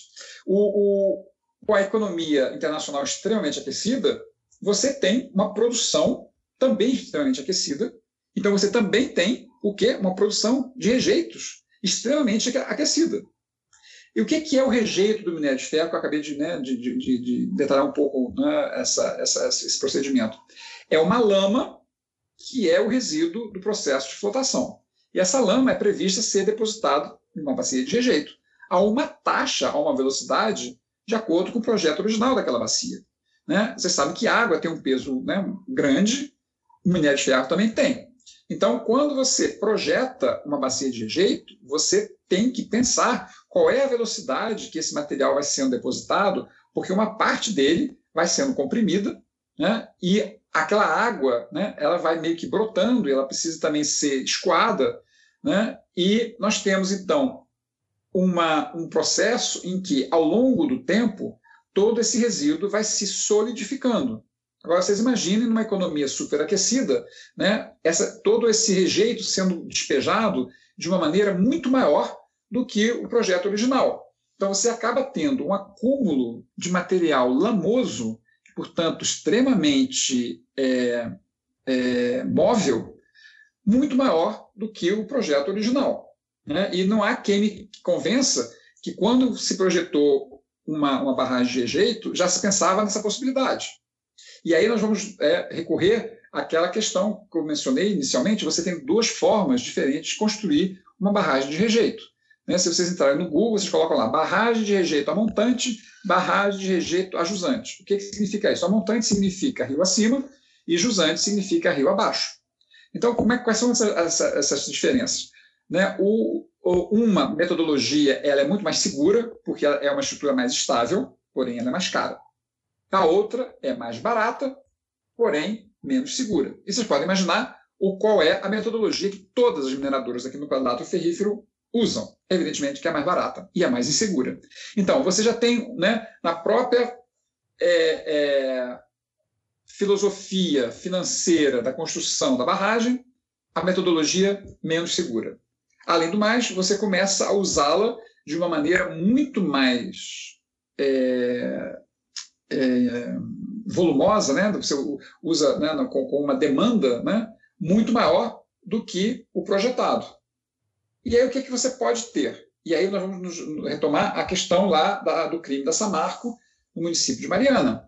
Né? É, houve um relatório de uma consultora internacional canadense em que ela aponta como a causa final do rompimento um sismo de pequena magnitude. Quando nós ficamos sabendo disso, né, eu, por ser geólogo, eu comecei a pesquisar sobre o sismo no quadrilátero e fiquei realmente muito surpreso como há sismos, sismos são terremotos, né, é, no quadrilátero. Então, vocês podem imaginar que você tem né, é, represas, né, as bacias de rejeito, né, são represas, aonde a construção é a mais barata, uma, uma época onde você tem um acúmulo, né, um despejo de material residual numa velocidade não projetada, e ainda por cima você ainda dá uma sacolejada terremoto, de vez em quando com, com um terremoto. O que, é que vocês acham que isso vai acontecer? Né? E isso não é o primeiro. Né? Nós já tivemos aqui em Belo Horizonte, exatamente na, na, na mina Herculano, o mesmo problema aonde foi apontada, hoje já está sendo entendida que o que disparou o processo de rompimento da, da barragem foi também é, é, sismos de pequena magnitude. Né? Então a gente tem uma, uma desculpa agora não estou lembrado se é de Herculano ou de macacos, tá? São, são, são foram dois, dois, dois rompimentos de, de bacia que nós tivemos aqui com mortes, né? É, só que menos, se eu não me engano, macacos teve cinco ou seis mortes e Herculano três ou quatro né, e que eram os funcionários que estavam ali no, no, no, entorno imediato, e um vazamento de rejeito que não foi muito grande. Né? Enfim, então nós temos, né, como sempre acontece nos grandes desastres, nós não temos uma causa única, nós temos né, uma, uma, um conjunto de causas, né, é, é, em geral, são causas por negligência humana, que vão se somando né? e aí o conjunto da obra dá uma tragédia maior. E aí é muito importante a gente observar é, que quando uma barragem de rejeitos ela é projetada, o que que o engenheiro pensa? Eu vou projetar uma barragem que seja capaz de acumular e de segurar tantas toneladas. É esse o cálculo que ele faz. Ele não leva em consideração a bacia hídrica, né, ou a bacia hidrológica, a gente pode chamar também assim, que estará acima dessa barragem. Né? O que, que está lá por cima?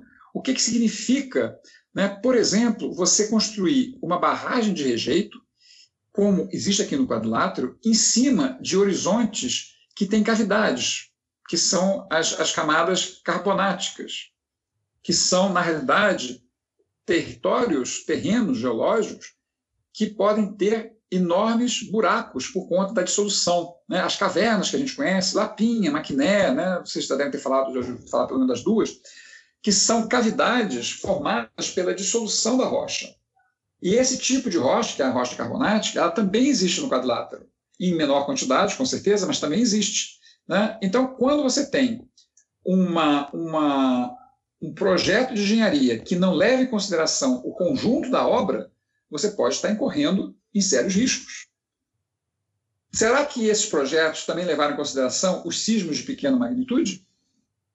Então, quando você né, começa a observar a frequência desses, dessas tragédias, você, principalmente levando em consideração que a Vale sempre se apresenta como a, a empresa de melhor tecnologia, de melhor cuidado, de melhor é, profissionalismo, você começa a se perguntar: vai, mas não teve nem sirene?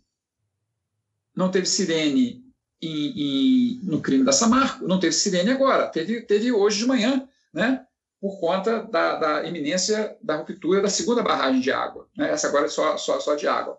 Então, que tecnologia é essa né? que, que a tanto arrota? Quando não tem sequer um plano de emergência. Nenhum, nenhuma mísera sirene para ser tocada. Cadê, cadê a equipe de, de, de é, como é que chama isso, de, de emergência? Né? É, nada disso existe. Então, se nada disso existe, quem é que me garante que todos esses outros aspectos que eu mencionei agora foram efetivamente levados em consideração. Né? Eu não conheço, né? eu não sou engenheiro de Minas, eu sou geólogo, é, eu tenho a minha experiência muito mais como ambientalista do que é, é, em, em, em, área da mineração propriamente dita, mas não precisa ser nenhum prêmio Nobel de Engenharia de Minas para juntar alguns dados, né? E com um pouco de conhecimento técnico que eu tenho, né? Não, não, não, não da área específica, né? Mas é, é, é que eu tenho de outras áreas, mas, mas não especificamente da, da, área de mineração, para começar a juntar esses, todos esses parâmetros e entender o que, que pode estar por trás, né? Ou melhor, o que, que pode estar por baixo dessa ponta do iceberg. Né? Todas essas, essas é, é, considerações que eu fiz aqui, elas são absolutamente plausíveis não é uma, uma acusação leviana. Né? Eu tô, estou colocando dados que eu conheço num cenário provável. Né? Agora, cadê esses, esses, esses resultados? Né? Só para dar um exemplo para vocês, é, a, a, Vale está com um mega projeto chamado de Segunda Carajás, no quadrilátero ferrífero, é a última região do quadrilátero que ainda está intacta, que é a região da Serra do Gandarela, aonde havia previsão da construção de uma barragem de rejeito de mais de 100 metros de, de, de altura. E quando houve uma audiência pública, isso foi no, no, no município de Raposos, quando teve uma audiência pública, onde é, a população participando questionou aos, aos, representantes da Vale como ficaria a questão da barragem de rejeito, lembro que isso na, na, época nem se tinha pensado ainda. Que ano que foi isso? Isso deve ter sido nos anos de 2008, por aí. Tá? Eu não tenho a data certa, 2008, 2009. Houve, então, um questionamento para os representantes da Vale. Mas espera aí, quem é que vai cuidar dessa barragem de rejeito que vai ficar exatamente acima das nossas cabeças? Né? Era o município de Raposo, né? tem um rio, né? que é o Ribeirão da Prata, e lá em cima, nas nascentes do rio, ia ser colocada essa, essa, essa barragem de rejeito. E aí, quando o funcionário da Vale respondeu: olha, quem vai cuidar da segurança é a Vale. E aí a pessoa da, da, da audiência perguntou: mas a Vale vai cuidar sempre? E depois que a mina acabar? Ela falou: não, depois que a mina acabar, nós vamos passar a responsabilidade para quem comprar a mina. Aí a pessoa perguntou: mas não, não entendi. A mina não está exaurida? Quem é que vai comprar uma mina exaurida? O presidente da Vale ficou atônito, ele não sabia o que responder que é óbvio. Né? Quer dizer, você não precisa ser um engenheiro de Minas né, para colocar um tipo de pergunta dessa. Ora, quem é que vai monitorar uma bacia de rejeito quando o empreendedor já não ganha nem mais um tostão naquela, naquela região? E a conversa não terminou aí. Ela foi muito mais surreal do que vocês possam imaginar. Depois, um outro cara perguntou: mas como é que fica, então, a segurança para nós, raposenses, que vamos ficar aqui logo, logo embaixo né, da, da, da represa da, da, da, da bacia? de jeito da, da Vale. Ele falou: não, nós vamos usar a melhor tecnologia que existe. Ah, tá, tudo bem, mas mesmo assim, né, imprevistos acontecem. Como é que fica se houver um rompimento? Aí o cara olhou para o cara e disse: bom, aí você chama a Defesa Civil. Que é o que eles têm feito, né?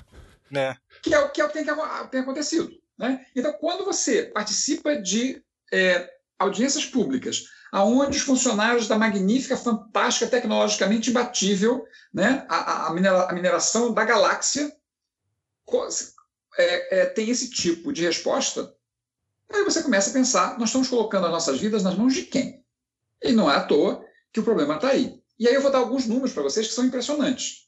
Né? O estado de Minas Gerais tem cerca de 720 e tantas barragens, barragens de uma maneira geral. Aí tem barragens de minério, tem barragens da indústria alcooleira, tem barragens de indústria, tem uma série de, de, de componentes. Dessas 720 tantas, cerca de 423 são de barragem de, de, de mineração. Dessas 423, nem todas são bacias de rejeito. Como, por exemplo, essa barragem que está agora sob risco iminente de romper, rompe, não rompe, rompe, não rompe, é uma barragem de água, porém ligada à atividade minerária. Né? Então, tudo isso junto dá a bagatela de 423 bacias de rejeito. Dentre estas, 307 estão dentro dos perímetros oficiais do quadrilátero ferrífero. Então, retomando, nós temos ao todo em Minas Gerais 723, se eu não me engano, com 725, né, das quais 307 estão no quadrilátero ferrífero. Ou seja, não há a menor dúvida que o, o, a região mais problemática e com maior densidade de bacias é, ligadas à mineração é o quadrilátero ferrífero. Né? Então, quando eu, eu, já gerei um mapa sobre, sobre essas, essas, essas bacias, né? então você fica impressionado. Né? O quadrilátero ferrífero é uma área razoavelmente grande, mas mesmo assim, cabendo ali dentro 307 barragens, é um número assustador. E aí, quando você começa a estudar para onde irão os é, resíduos dessas barragens no caso de rompimento. Então você vai ver, se for dentro do quadrilátero ferrífero, né, na parte interna, todas elas irão correr para o Rio das Velhas. E chegando no Rio das Velhas, chegará onde? Na captação mais importante da Copasa, que é a que eu mencionei anteriormente, que é a captação de Bela Fama, que abastece nada mais nada menos do que 70% de Belo Horizonte, 100% do município de Raposo, 98% de Sabará e cerca de 35% do município de Santa Luzia. E aí você fica, começa, você começa a ficar preocupado. Né? São cerca de 65 barragens que estão nesse. É mais de 65. Deve ser umas 80, talvez. Né? Então você tem 80 bombas relógios em cima da captação de água mais importante do Brasil. Porque não tem nenhuma outra captação exclusiva. Talvez São Paulo, né? Cantareira, né?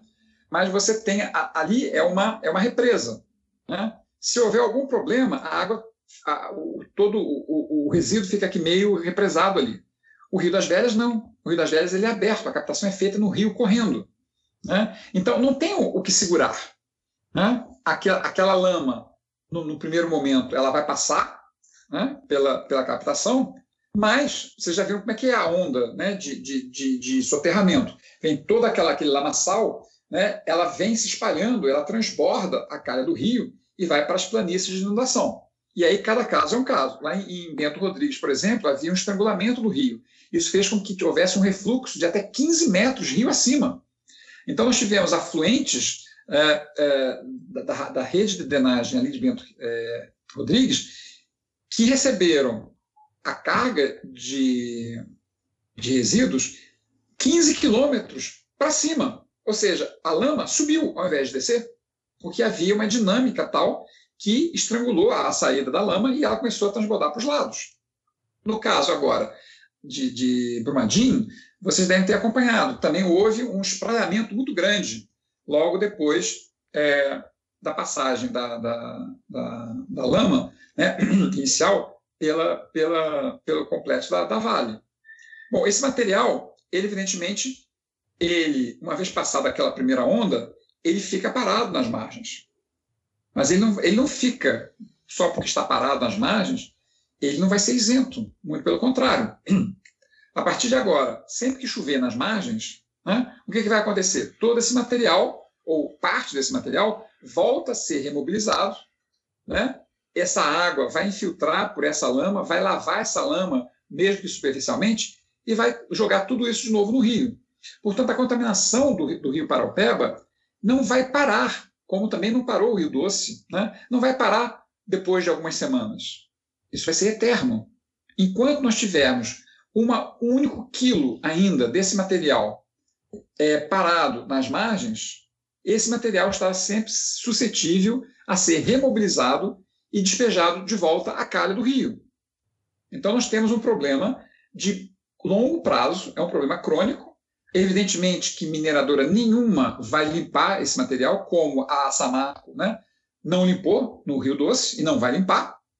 Então nós temos um cenário absolutamente esquizofrênico, aonde é, a mineradora tinha na sua propriedade um, uma quantidade muito grande de material tóxico.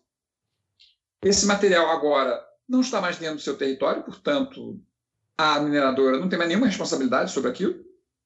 Quem tem agora serão os órgãos ambientais, serão os pesquisadores que estão buscando algum tipo de remediação, né? são as populações ribeirinhas né? que vão sendo impactadas. Você tem, no caso específico da, da, da, do crime da Samarco, nós tivemos a cidade de Barra Longa e depois um pouco Uh, mais adiante, o governador Valadares, que até hoje bebe água mineral. Lembrando que a água mineral não é para ser bebida todo dia, porque isso não, a água mineral é uma água que não faz bem, tomada diariamente. Então, nós temos um, um cenário crônico. O sertão vai virar mar, é o mar virando lama, gosto amargo do Rio Doce, de regência mariana.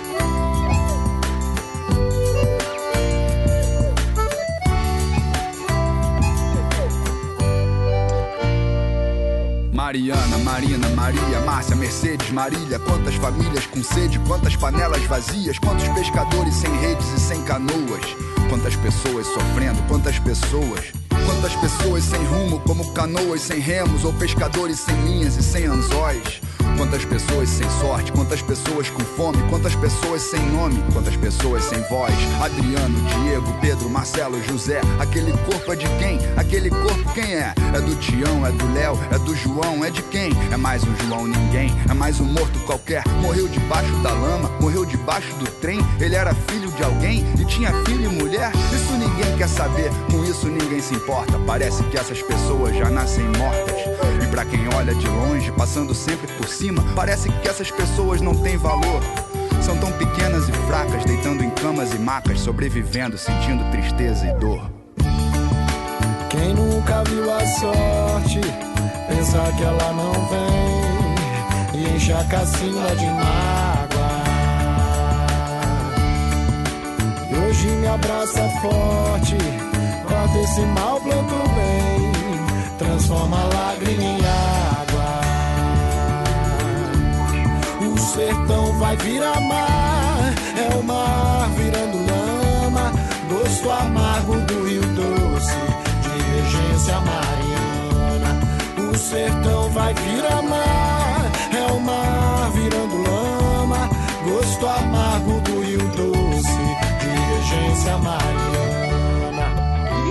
falar de todas aquelas populações, e aí eu vou colocar os indígenas, porque ninguém fala, mas existem populações indígenas, ou existiam pelo menos, ao longo do Rio Doce, que foram é, aviltamente é, atingidas por essa, por, essa, por essa onda de lama.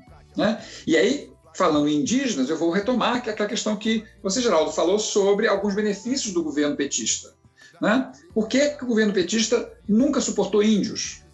Por que, que o governo agora, que entrou, também quer destruir todos as, as, as- os territórios indígenas? Porque índio não vota. Né? Então não importa se o governo é de direita ou o governo é de esquerda, índio nunca foi uma- um tema interessante para nenhum governo. Então nós vamos lembrar que não foi à toa que durante a, Eco 90 a Rio Mais 20, né, no Rio de Janeiro, em 2012, é, onde havia um clamor muito grande para que a presidente Dilma vetasse o novo Código Florestal, ela não somente não fez, como vetou algumas partes menos ruins do projeto. E não foi à toa que as comunidades do Xingu simplesmente fizeram uma solenidade, uma, solenidade uma- um ato religioso de amaldiçoamento da Dilma.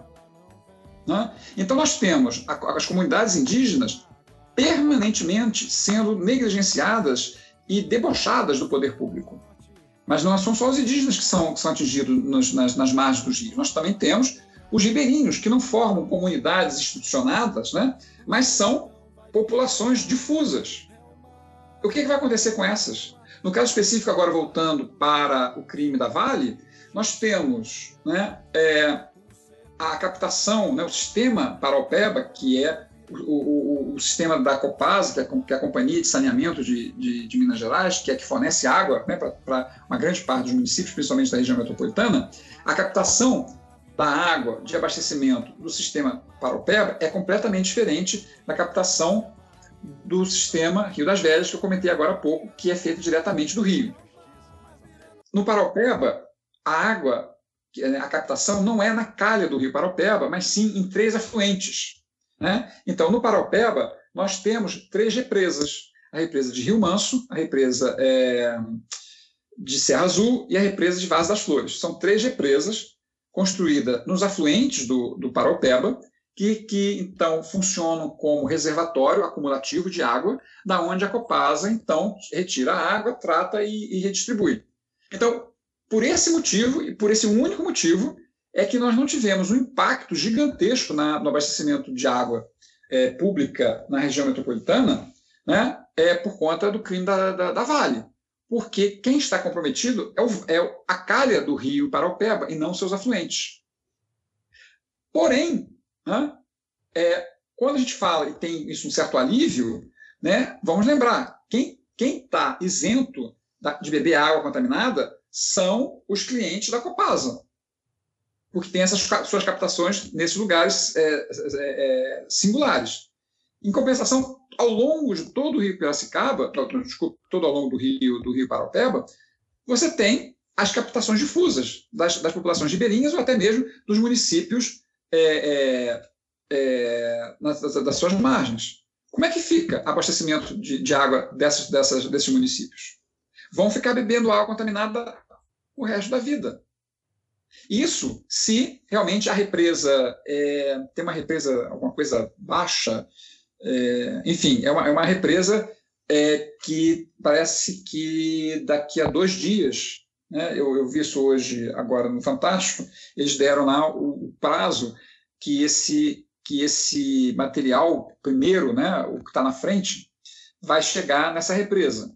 E nós também tivemos esse mesmo cenário no, no Rio Doce, com a, né, na bacia do Rio Doce, com a represa de, de Risoleta, Risoleta Neves, que era uma, uma, uma hidrelétrica que estava ali no meio do caminho, no meio do caminho tinha uma hidrelétrica, e essa represa funcionou como um anteparo bastante poderoso para segurar o material mais grosseiro, né, que, caso contrário, iria ser todo despejado na cara do Rio Doce. A represa Três Marias, será que é essa? Não, a Três Marias é agora no, no, no São Francisco. Né? É na bacia do São Francisco. No caso do, do Rio Doce, né, nós também temos né, uma, uma represa que segurou uma grande quantidade desse, desse material mais grosseiro. Mas por cima desse material grosseiro tinha um material mais fino. Né? Não é à toa que lá em Regência, no Espírito Santo, a gente viu a, a carga de lama chegando. Mas lá já chegou mais a lama, lá não chegou areia, lá não chegou silt, que é um material mais fino do que areia e mais grosso do que argila. Né? Então, nós temos sempre ao longo do rio né, a possibilidade de termos essas represas e essas represas segurarem todo, ou não, mas segurarem uma parte desse material. Só que esse material vai ficar armazenado no meio do caminho. Né, e com o rio correndo em cima. Então, por, por menos contato que todo esse pacote venenoso tenha com a água que esteja correndo em cima, sempre haverá um contato superficial, né, da, da, da camada mais superficial dessa, desse material tóxico com o rio que está passando por cima. Esse rio está permanentemente dissolvendo todos esses tóxicos e levando o rio abaixo. Portanto, a bacia do Rio São Francisco, que já está extremamente impactada com, esse, com essa desgraçada dessa, dessa transposição, né, é, que na realidade não tem nada de beneficiamento social, a transposição do Rio São Francisco foi feita, isso está é, é, muito claro, para beneficiar o agronegócio, não foi feito para descedentar animais, muito menos seres humanos, e muito menos ainda a agricultura familiar. Ela sempre foi projetada para beneficiar o agronegócio. Então, nós temos agora a contaminação não somente da bacia do Rio Doce, crônica, como temos a bacia do São Francisco, também crônica. É claro que tudo isso vai depender exatamente qual era o tipo de tóxicos, produtos químicos tóxicos usados no processo de flotação, mas isso não vai variar muito de um lado para o outro. É proporcional também ao volume é, despejado. E tem agora um outro fator que ninguém fala, mas é extremamente importante, que são os metais pesados que são é, disponibilizados quando o minério é moído. Né? Esses metais pesados embora não em altas concentrações, mas eles são presentes aqui no, aqui no quadrilátero, eles são bastante frequentes, né? eles, quando estão debaixo da terra, né, em, em ter, territórios não minerados, eles não têm contato com a água, eles não têm contato com, com, com a atmosfera, portanto, eles estão ali o que nós chamamos de inerte. Né? Eles são imóveis. Quando, durante o processo de extração do minério, existe a moagem do minério, né? Então a granulometria vai diminuindo e esse material todo ele vai sendo disponibilizado, ele passa a ser móvel. E aí ele é jogado junto, ele, ele entra em solução. Né? São elementos, elementos químicos, não são compostos, são elementos químicos. Então, nessa, nessa, nessa bacia de rejeito, a gente tem o minério de ferro residual, que não pode ser usado é, como material comercial, nós temos os tóxicos usados no processo de flotação e ainda temos os metais pesados, que anteriormente eram inertes, mas que agora estão móveis. No caso específico, e especificamente na barragem de Germano, na, na, na, na desculpa, agora não sei se é Germano ou Fundão, acho que é Fundão. Nós temos é, o cromo 6, que é um metal pesado numa característica química altamente tóxica para o ser humano. Então, existe uma, uma publicação, um artigo acadêmico, muito antes da, da, da, do crime da Samarco, aonde é, é feita uma, uma identificação da composição química dessas, dessa, dessa lama. Né? Então, nós temos aí um quadro de envenenamento crônico do, dos rios por conta é, de um vazamento, né, de um rompimento.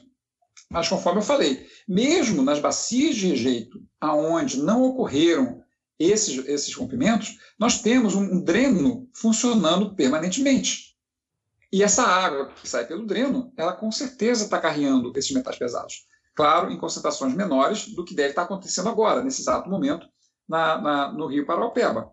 Né? Mas é uma contaminação permanente, mesmo em situações normais, que dirá agora com rompimento. Paulo, então é... você começa a pensar. Vai lá, vai lá, pode terminar. Não, então vocês começam a entender por que, que eu insisto que a mineração de ferro no quadrilátero ferrífero é um iceberg em cujo a ponta está a questão do, do, do, rejeito. E aí me assusta muito quando a mídia, quando até a academia, né, vem com aquelas ideias mirabolantes, né, que é ah, agora a mineração está toda resolvida porque alguém descobriu que pode transformar o rejeito do minério de ferro contido nessas bacias em tijolo, em bloquete, né, em pallets, né, como se esse fosse o problema maior e como se isso fosse resolver. Vocês podem imaginar quantos tijolos e quantos bloquetes podem ser é, produzidos com o tanto que essas bacias de rejeito já têm acumuladas? Dava para pavimentar a Amazônia inteira. Né? Então, assim, é patético quando você ouve é, colegas meus da academia, né, principalmente numa, numa, numa, numa, num evento que eu fui público, onde eles levantavam a bandeira. Não, o problema agora está resolvido. O problema da mineração está resolvido. Porque eu desenvolvi um método para produzir tijolo, usando o rejeito da mineração de ferro. Né? E aí você pergunta, quantos tijolos você já fez? Aí eles começam a engasgar. Depois eu pergunto, quem escolheu esse material? Foram vocês que foram na mineradora e olharam né, uma bacia de rejeito? Eu falei, não, eu vou, eu vou tentar dar um, um destino melhor para aquela bacia ali. Não, não é assim. É a mineradora que pega é, especialmente um determinado tipo de rejeito e entrega para o pesquisador e fala assim, olha, nós temos esse material aqui, vê o que, é que você faz com ele. E aí você começa a entender por que, que as mineradoras fazem isso. Né? Elas não permitem um acesso direto às, às, às, às, às bacias de rejeito.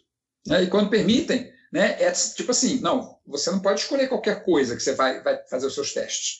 E a gente começa a entender por quê. Você imagina um pesquisador pegando uma lama tóxica, né, cheia de produtos químicos, e começar a manipular para tentar fazer daquilo ali um bloquete ou um tijolo. Como é que fica essa, essa, essa matemática? Não fecha. Né? Quer dizer, reduzir o problema da mineração a uma destinação interessante, com certeza interessante, você poder transformar né, resíduos de um, de um processo produtivo em matéria-prima de outro processo, é muito bem-vindo. É a famosa economia circular. Né? Que bom se todo, todos os, os processos de mineração pudessem ser assim. Mas de maneira nenhuma isso vai resolver né, essa, essa, essa possibilidade, que ainda está muito no início, né, cheia ainda de, de questionamentos, está né, tá muito longe de ser uma solução plena para o problema da mineração. Né? Então, nós temos né, novamente aí, eu vou insistir, né, mas acho que é importante sempre essa minha insistência, na questão do iceberg.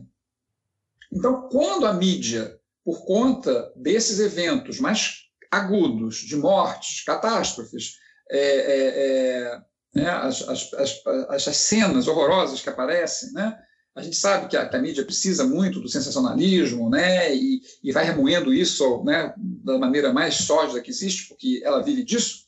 Quando a gente percebe, então, em que essa visibilidade só é dada para o problema da, da lama tóxica, a gente fica muito preocupado. E não é à toa que nós, dos movimentos ambientalistas, já estamos é, levantando essa bandeira há muito tempo. Pessoal, não é só a bacia de rejeito. Nós temos os aquíferos profundos sendo impactados, né, toda a nossa segurança hídrica indo para o Beleléu, nós temos problemas sociais, nós temos, evidentemente, os outros problemas ambientais da destruição dos territórios, né, por onde a, a, cava da mina vai se desenvolver, né, territórios que eram né, é, detentores de faunas e floras endêmicas, portanto, de espécies extremamente restritas àquela região geográfica, sendo completamente destruídas.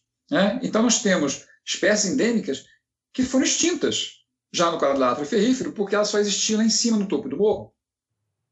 Então, assim, é realmente um jogo dos 70 vezes 7 erros. E a gente fica muito preocupado quando percebe que nós temos um poder público, no caso especialmente agora do governo petista Pimentel, isso é muito claro, né?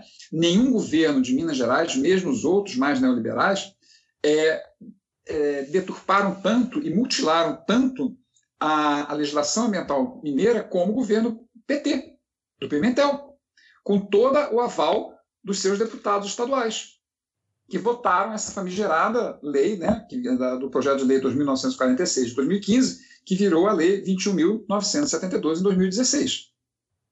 Então, nós temos né, é, também o sucateamento dos órgãos públicos estaduais ligados à parte ambiental.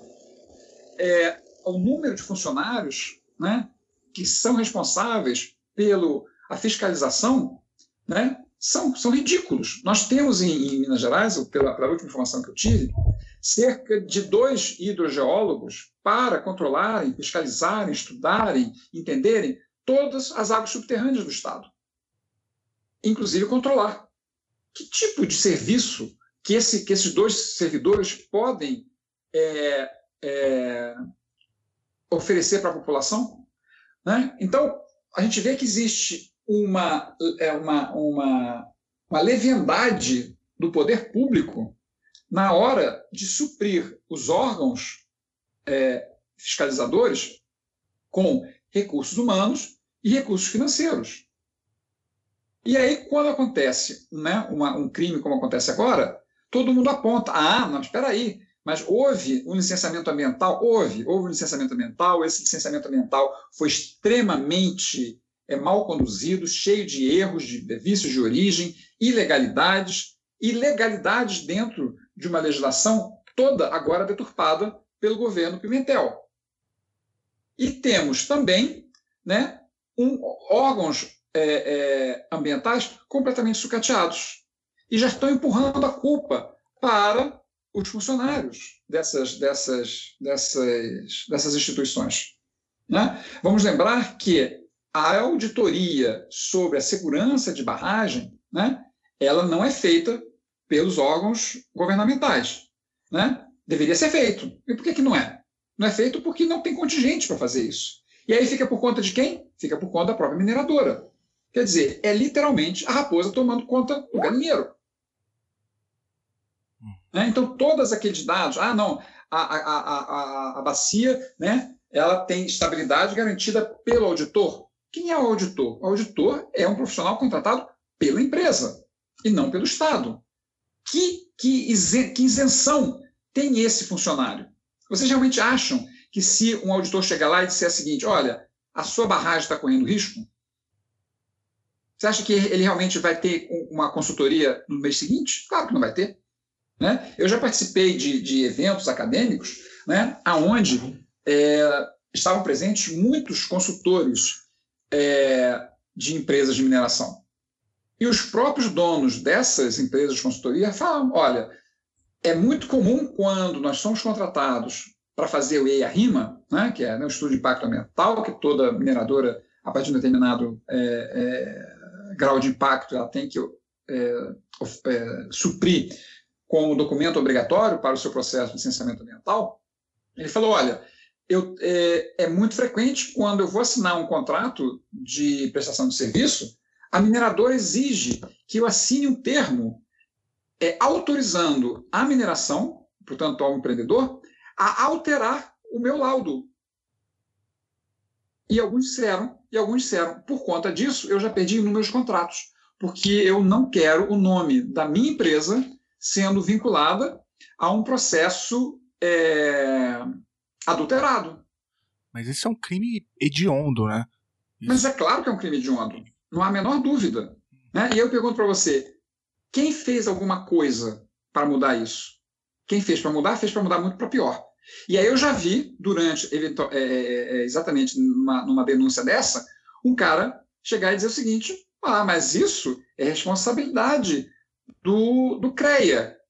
Né? Porque se você tiver um responsável técnico botando o nome dele lá, dizendo que o empreendimento é assim, assim, assado, e depois der algum problema, é ele que vai ter que pagar com a sua, com o seu, com seu, com, com a sua é, é, é responsabilidade técnica.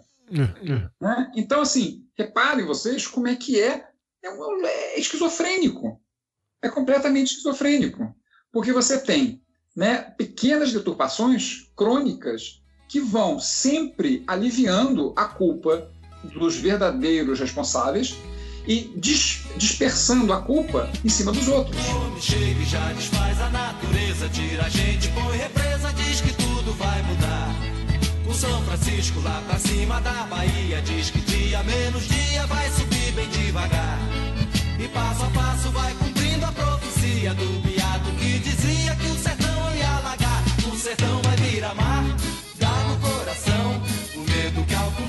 mar também vire sertão vai virar mar, dá no coração. O medo que algum dia o mar também vire sertão.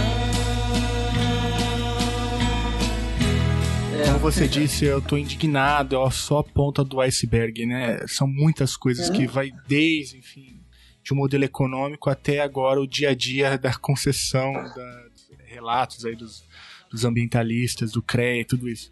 É, eu estava aqui olhando, você falou em quatro acidentes, né? Foi de Macacos, Miraí, Mariana e agora em Brumadinho. E Isso. antes dessa conversa. Nós, nós, nós, tivemos também de Cataguases, né? Mas que foi, que não está relacionado à, à, mineração. Né? Miraí acho que também não foi, né? Foi uma indústria, um outro tipo de indústria. Mas, de qualquer maneira, foram aquelas, aquelas represas, né? aquelas, aquelas bacias que romperam. Né? Então, conforme eu falei para vocês, né? aquele número de 700 e tanto, ali tá, tá, todo, tá, tá tudo junto. Tá tudo junto. Né? E aí que eu queria chegar, porque eu, olhando, Sim. estudando para essa conversa, é, eu encontrei um dado da Fundação Estadual do Meio Ambiente, a FEAM, né? Sim, que fez um levantamento sobre as estruturas que eles consideram estruturas preocupantes, né? 50 estruturas uhum. preocupantes. E, em Minas Gerais, não é isso? Isso. Uhum. E não tinha essa de Brumadinho. Exatamente. Como também não tinha a da, da Taça Marco. Então, isso coloca mais um elemento trágico nessa conversa, porque, é, segundo o levantamento da FIAN, enfim, existem estruturas que eles consideram preocupantes. que podem, como você disse, desabar a qualquer momento, né? É, são, é como, conforme o nome diz. O que é preocupante? Né? É que tudo pode ocorrer. Pode não acontecer nada, como pode acontecer tudo. É claro que é, é sempre importante também a gente analisar que tipo de 50 são essas. Qual é, qual é o, o, o grau de impacto no caso de um rompimento. Né? Vocês devem ter visto, a gente tem né, o risco e nós temos o dano. Risco é aquela história. Se tiver vazando rachado, o risco é enorme. Mas se for uma, uma, uma bacia de mesmo rejeito de minério de 50, 50 é, metros cúbicos, o impacto vai ser muito pequeno. Né? Se for um risco moderado, porém de uma, de uma, de uma bacia de rejeito gigantesca, a preocupação é muito maior. Porque, embora o risco seja mais baixo, em acontecendo, o desastre será gigantesco. Né? Então, esse, nessas 50 estruturas em risco, a gente é, precisa, a gente não pode também ser é, leviano e dizer o seguinte: olha, são 50 é, samarcos que estão, estão, estão para romper, ou são 50 vales que estão para romper. Não, nós temos que olhar. Eu, eu confesso para vocês, é, eu estudei muito a parte de, de, bacia de, de, de rejeito é, da, da, lista de 2013 da, da FEAM, e de lá para cá, porque naquela época em que eu fiz isso foi em 2016, eu estava exatamente participando dessas, dessas discussões sobre é, os impactos e de todo o problema gerado pelo crime da Samarco. Né? Eu não tenho como acompanhar é, regularmente toda a evolução da, da, do banco de dados e, e dessas, dessas, dessas estruturas. Né? E, e, aí, Paulo, eu queria, eu queria falar especificamente de um caso, que aliás foi o caso que foi o caso que me fez chegar até você, que inclusive que você citou agora numa parte da conversa que é o caso de Gandarela. Você falou pra gente, né, do, daquela audiência bizarra que aconteceu na cidade de Raposos, é, e, e você não falou pra gente o desfecho. É, afinal de contas, é, foi, é, não, não, foi, não seguiu? O que, que é. aconteceu? Os movimentos conseguiram Cês, barrar? É, vocês estão preparados? Puta. Estão Traz preparados? uma notícia boa, Paulo, por favor. Ah, notícia boa que Jesus te ama. É a única que eu tenho para te dar hoje. Então vamos lá. Vocês vão ver a podridão do PT. Tá? Eu não sou petista, já votei no PT, mas eu não tenho amarras com nenhum partido. Não, mas tem que então, denunciar mesmo esse projeto é, neodesenvolvimentista eu, eu, eu, eu detono qualquer partido, PSDB, PSL, todo, todo, toda essa sopa de letrinhas e até mesmo o Partido Verde. Eu não tenho, não tenho amarras, não tenho rabo preso com, nenhum, com nenhuma linha ideológica partidária. Então vamos lá. Então, é, em 2007, mais ou menos, em 2004, 2005, é, nós ficamos sabendo das pretensões da Vale em minerar a Serra do Gandarela, que é, conforme mencionei, o último reduto de é, áreas intocadas, ou 99% intocáveis, do quadrilátero ferrífero. E por que elas são é, o último reduto?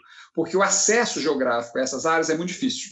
Né? Então, quando você tem a, a possibilidade de minerar aqui do lado, ao invés de, né, é, de minerar lá onde o vento faz a curva, subindo e descendo o morro, então você minera no lugar mais fácil. Só que os minérios já estão acabando.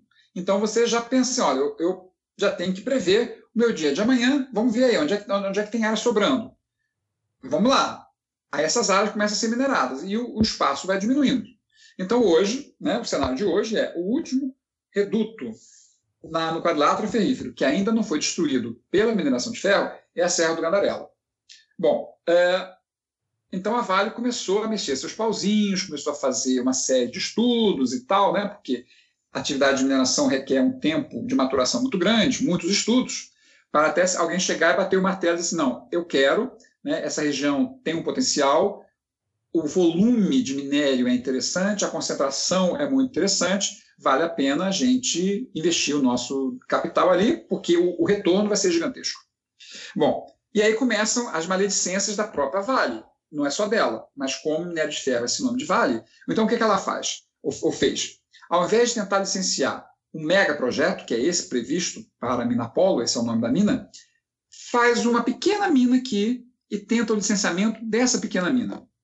E já faz um licenciamento de outra mina do lado, e depois de outra do lado, depois do outro do lado. E conforme ela vai ganhando o licenciamento, porque afinal de contas é só uma pequena mina, essa mina vai crescendo ao longo do tempo. E aí a mineradora entra com um novo processo, que é um processo de expansão. E aí ela fala: olha, eu já tenho uma área aqui, essa área já está impactada, e eu preciso agora apenas ampliá-la um pouco. E aí vocês podem imaginar, é um câncer que vai, são vários pontos tumorais que vão crescendo até se ligarem uns aos outros. Nós, no movimento ambientalista, é, identificamos esse, esse modus operandi denunciamos ao Ministério Público, o Ministério Público fez né, uma, uma recomendação para o, o Estado de Minas Gerais né, para que não autorizasse esse tipo de, de, de procedimento. Né? Assim, eu não, não tenho dados específicos sobre isso, depois se vocês quiserem exatamente como isso se deu e como isso foi desmantelado pelos movimentos ambientalistas junto com o Ministério Público Estadual de Minas Gerais, é, eu posso passar para vocês o nome de uma pessoa que, vai, que, que participou muito dessa, dessa, dessa, dessa etapa. Isso sem falar de uma outra modalidade que só existia em Minas Gerais, que era uma modalidade para postos de gasolina, pequenos empreendimentos, em que a, a, mineração de ferro simplesmente se apropriou desse modus operandi jurídico e começou a usar para mineração. O Ministério Público também mandou parar com aquilo. Né? Enfim, a sociedade civil começou a observar aquilo. É, a área acadêmica também começou a se mobilizar, enfim, era uma área de interesse científico muito grande. Então já existia, e aí é uma coisa muito interessante, né? Se eu for um dia contar a história uh, da Serra do Gandarela, vocês não vão acreditar. É uma história muito longa e cheia de romantismo, cheio de heroísmo, de falsidades por parte da mineração, por coincidências, por heróis, por mártires. Morreram pessoas nessa, nessa briga né, alguma, conforme eu falei para vocês, de morte, morte muito suspeita, é, nós tivemos então um cenário em que é, já existia um acúmulo de conhecimento científico muito grande, justificando que naquela região existiam características, existiam singularidades que justificariam a criação de uma unidade de conservação. E aí, pensando daqui, pensando dali, nós já estávamos no Estado, né, o Estado de Minas Gerais já estava dominado por uma política neoliberal, né, em que nós pensávamos o seguinte: não vai adiantar a gente pedir uma criação de um parque estadual, porque isso não vai dar bem. Vamos pedir um, a criação de um parque nacional, porque aí a esfera é outra. Né? Os funcionários não são funcionários de Minas, é um outro tipo de é, autonomia.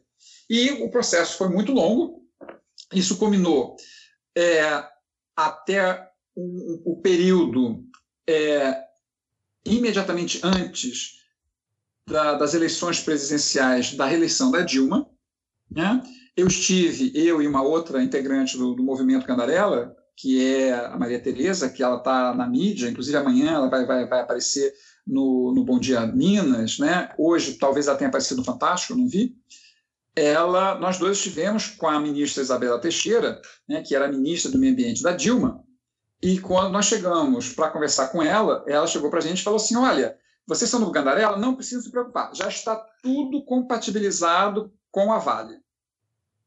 E aí nós sabemos, sabendo que era impossível você compatibilizar a estação do minério de ferro e aquífero, nós perguntamos, ministra, mas o que exatamente foi, foi compatibilizado? E ela nos respondeu, ah, isso eu não posso falar. Bom, exatamente três semanas depois, nós estávamos no período eleitoral. E aí, não sei se vocês se lembram, né? O, no, no, no, para o segundo turno ficaram Dilma e Aécio concorrendo. E aí, pasmem vocês, exatamente entre o primeiro e o segundo turno, portanto, no momento em que Aécio estava colado né, na estatística junto com a Dilma, o que, que ela faz? Ela, que nunca tinha criado nenhuma unidade de conservação do Brasil, diferente do Lula, o que, que ela faz? Ela cria o Parque Nacional da Serra do Gandarela. Para uma alegria nossa, mas que infelizmente durou muito pouco, né, nós achávamos, puxa, conseguimos. Mas ficamos com a pulga atrás da orelha, porque Dilma sempre foi muito conhecida pela, pelo ódio mortal a ambientalistas e a indígenas. E aí nós começamos a ver, bom, vamos ver o decreto de criação. E pasmem vocês, o decreto de criação consta assim, está tá, tá no primeiro parágrafo. A base cartográfica que rege este decreto e que define os limites do Parque Nacional da Serra do Gandarela é a base cartográfica da Vale. Oi? Como assim? Não é a base cartográfica do IBGE? É a base cartográfica da Vale. Então já ficou claro né, que quem redigiu esse decreto foi a Vale. Bom, pegamos os pontos, porque é assim que é que existe um decreto de criação de parque é, de unidade de conservação, né? Elas assim, ponto 1, um, coordenadas tais, tais e tais, em direção a tal, não sei quantos metros, temos o ponto 2. Na distância de tantos tantos metros, ou quilômetros, né? mas geralmente é metros, na direção tal, nós temos o ponto 3. E assim vai formando um polígono, que depois você liga todos os pontos e tem o, o desenho completo. Nós começamos a, a, delinear isso no mapa, isso fui eu e, e mais alguns integrantes, e ficamos perplexos, porque o desenho original para o parque era um, o que foi criado era outro. E aí, pasmem vocês, né? eu estou usando o termo pasmem porque realmente é isso que, que, que dá para fazer, é, as áreas mais importantes do Parque Nacional da Serra do Gandarela ficaram de fora, inclusive a própria serra. Então criou-se um Parque Nacional da Serra do Gandarela sem a Serra do Gandarela. Olha que lindo. É e o que, que estava do lado de fora? A área que a Vale queria minerar. Então hoje nós temos uma situação de termos um parque nacional que mais parece uma tripa de cachorro, porque ele é todo cheio de estrangulamentos. E se vocês olharem, a maioria dos parques nacionais brasileiros eles são no formato oval, no formato quadrado, retangular. O Parque Nacional da Serra da Andarela parece uma, uma, uma, uma ave batendo asas toda aberta, onde você tem a ligação das asas no corpo, um estrangulamento. Você tem perninhas finas, você tem uma cabeça com o pescoço estrangulado. Né? Ou seja, a, a, a, comunicação genética, ou como eles falam, né? a, a comunicação gênica né, das espécies está extremamente comprometida. E muito pior, colado, mas quando eu falo colado, é colado mesmo, não é colado de alguns quilômetros de distância, é colado em termos de centímetros. Você tem projetos de mineração, dentre eles o projeto Apolo, esse hediondo projeto de mineração que a Vale agora, em 2019, vai querer licenciar a todo custo. Né? Então, é, quando eu falei para vocês, vocês estavam sentados para conseguir digerir mais uma, uma, uma, um soco no estômago, é exatamente isso. O que nós tivemos na Serra do Gandarela foi uma briga insana de 10 anos. Nós conseguimos frear a Vale durante 10 anos, a história é muito mais longa. Eu fiz aqui um resumo super resumido, realmente, né, o supra-sumo do, do, do, de toda a história. É, nós tivemos uma, uma, uma, uma vitória parcial. E nada nos adiantará se tivermos essa, a, a mina Polo do lado é, ali de fora do Parque Nacional. Não é apenas por uma questão estética e, e, de paisagem, que evidentemente vai ter um impacto gigantesco. Como é que você pode ter um parque nacional colado nele uma, uma cratera gigantesca de quilômetros? Né? E não é o único projeto de mineração. Tem outros. E aí você vai pensar o seguinte: lembra aquela história dos aquíferos? Sim, sim, né? sim. Então, se você vai minerar os aquíferos, esses aquíferos vão ter a sua destruição irreversível e toda a sua região do entorno vai perder muita água. E o que é está colado com a mina Polo? O Parque Nacional, onde nós temos, especificamente nessa região, uma, uma, uma das maiores manchas de mata atlântica primária do estado de Minas Gerais. O que, que vai acontecer com toda essa região? É uma das áreas mais preservadas, linda, é um, é um cenário é assim idílico. E fica, pasmem vocês, novamente o pasmem, né? a entrada para os Belo Horizontinos mais próxima do Parque Nacional fica a 50 quilômetros, sendo 38 de estrada asfaltada e 12 de estrada de terra. Aí eu pergunto para vocês, qual é o Parque Nacional desse tamanho, é um tamanho muito grande, é quase o tamanho do próprio município de Belo Horizonte, que fica a 50 metros da terceira maior região metropolitana do país. Ah, nem Rio de Janeiro tem isso, nem São Paulo tem isso. E detalhe, ele está encravado regionalmente numa, numa posição que fica entre Ouro Preto, Serra da Piedade, que é um destino turístico religioso muito forte, Belo Horizonte, com dois aeroportos, né, uma rede rodoviária próxima, muito bem conservada, muito atuante. Então, nós temos um reduto extremamente bem conservado, sob a proteção, conservado, sim, né, aquela região está conservada, estaria plenamente protegida se a Dilma não tivesse mutilado esse, esse parque por, por questões eleitoreiras, né? e numa posição geográfica ímpar, com uma grande importância que é de lá da onde saem os, os, os, grandes aquíferos, aí eu vou falar agora de volume, né? A, a, a grande parte dos aquíferos potentes, como mencionei para vocês, tem na Serra do Gandarela grandes extensões laterais e verticais é, um, é uma divisão de bacias hidrográficas do Rio das Velhas, que por sua vez é afluente do São Francisco, e do Rio Doce. Então, quando você imagina que essa região vai ser destruída, que os seus aquíferos vão ser destruídos, nós temos a destruição de um parque nacional, nós teremos os impactos gigantescos é, em cima da bacia do Rio Doce, que já está do jeito que vocês conhecem, e ainda vamos ter um comprometimento do Rio das Velhas, que serve para o abastecimento de Belo Horizonte e todos aqueles outros municípios. Então, para quem me perguntou, Felipe, fica a sua resposta. Né? Como é, como é que está essa novela? A novela está assim. Lembrando que, com a adulteração e a mutilação da legislação ambiental de Minas Gerais pelo, pelo governador Pimentel, o processo de licenciamento ambiental da Vale, na, em relação à Minapol, como qualquer outro projeto, é extremamente fácil. Porque todos os mecanismos de restrição foram suspensos por, esse, por, esse, por essa nova legislação. Então, o Ministério Público foi alijado, e me lembro que depois eu tenho uma coisa extremamente grave para falar sobre a interferência do, do, do Fernando Pimentel, né, do, do governador, do ex-governador, em cima do Ministério Público, mas isso eu falo em, em seguida. Então, nós temos né, uma, uma série de mecanismos protetivos que foram destruídos por essa nova legislação e colocam né, o, o, o, rito processual do licenciamento ambiental em Minas Gerais para mineradoras extremamente mais fácil. Quem é que vai segurar a, a, a, a, a Vale agora? Pode ser que por conta né, desse, desse, desse novo crime é, da, da, Vale, lembrando que a Samarco né, tinha como acionista a Vale e a BH é, Billiton, né, quem sabe agora, diferente do que aconteceu na época do crime da Samarco, aonde a legislação ambiental, né, a, a adulteração daquele projeto de lei foi impulsionado pelo discurso é, é, falacioso do, do governador, vamos que, tentar ter a esperança que dessa vez o crime da Vale em Brumadinho sirva ao contrário, para efetivamente colocar um freio e uma mudança, uma, uma, uma revisão desse, dessa lei ambiental totalmente destruída. Eu estou torcendo para isso. Não sei se vai acontecer. Nós temos agora um governador né, é, neoliberal, que é o Zema, aqui em, em, em, Minas Gerais, e temos o presidente da República dizendo que o IBAMA é uma indústria de multa. O mesmo IBAMA que ele está chamando agora para fazer uma vistoria no local e, e, e multar a Vale.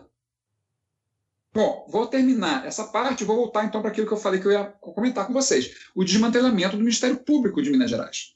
Minas Gerais tinha um núcleo ligado a, ao Ministério Público afeto a assuntos de meio ambiente, junto numa harmonia muito interessante com o patrimônio histórico. Então, os promotores que trabalhavam né, nessas, nessas, nessas searas, eles formavam um núcleo extremamente forte muito bem equipados técnica e financeiramente para proteger né, os interesses da população. E a primeira coisa que o governo Pimentel fez quando assumiu foi desmantelar esse grupo, substituindo por outros procuradores, né, com todo respeito, continuam sendo procuradores, não estou acusando que eles sejam lenientes, ou melhor, que eles não sejam criminosos, mas eles não tinham o, o, o, histórico, eles não tinham o elan, eles não tinham o conhecimento, eles não tinham a experiência que esse grupo tinha. Então, hoje, o Ministério Público Estadual, que já foi uma referência nacional em termos de meio ambiente e proteção ao patrimônio histórico, deixou de existir. Isso não foi à toa, isso foi uma obra premeditada do governador, porque ele sabia que esse grupo era extremamente poderoso. E foi esse grupo que colocou essa marca contra a parede na época do crime lá em Mariana. E agora nós temos o Ministério Público pífio. Alguém já ouviu falar do Ministério Público de sexta-feira até hoje?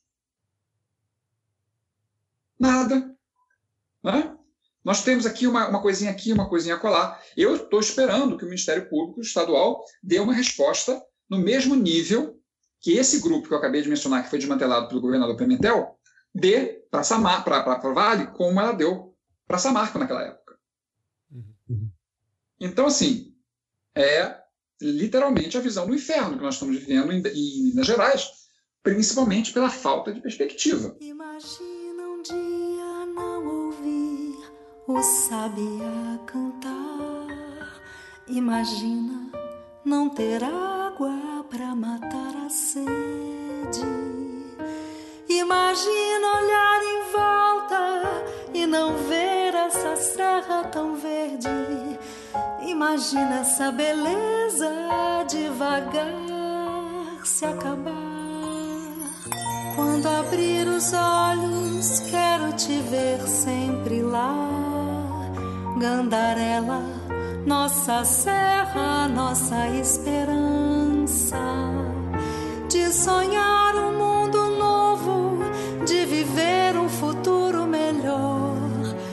histórias para contar de uma gente, de um lugar. Salve, salve a Gandarela, salve toda essa riqueza,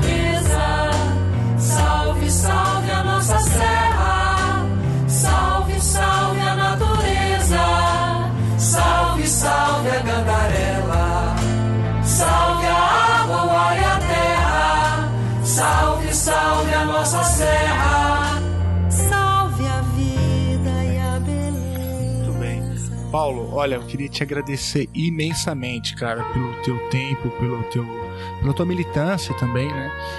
Eu deixo aqui também toda a minha solidariedade. Imagino que para você, pra gente já é muito difícil, né, ver aquelas imagens todas, né, que a gente acaba né, se sensibilizando com, com as vidas que se perderam. Agora, você, com todo esse conhecimento acumulado, ver tudo isso deve ser muito triste, então deixo aqui também minha solidariedade e minha gratidão por ter é, podido te ouvir durante essas duas horas. Muito obrigado mesmo. Perfeito, cara. Muito obrigado, viu, bicho? Acho que vai ser um, uma baita conversa aí para os nossos ouvintes aqui. Eu aprendi demais. Ah, tá, tá ótimo, Felipe. Muito obrigado. É, é sempre um prazer poder colocar para fora tudo aquilo que a gente vem tentando há 10 anos, né? E a gente sempre tem muita dificuldade de, de sermos ouvidos. Então, é um momento triste, por um lado, mas também é, é um momento de extrema riqueza para nós, porque é, é, exatamente agora é que a gente consegue uma visibilidade mais justa né, de tudo isso que está acontecendo.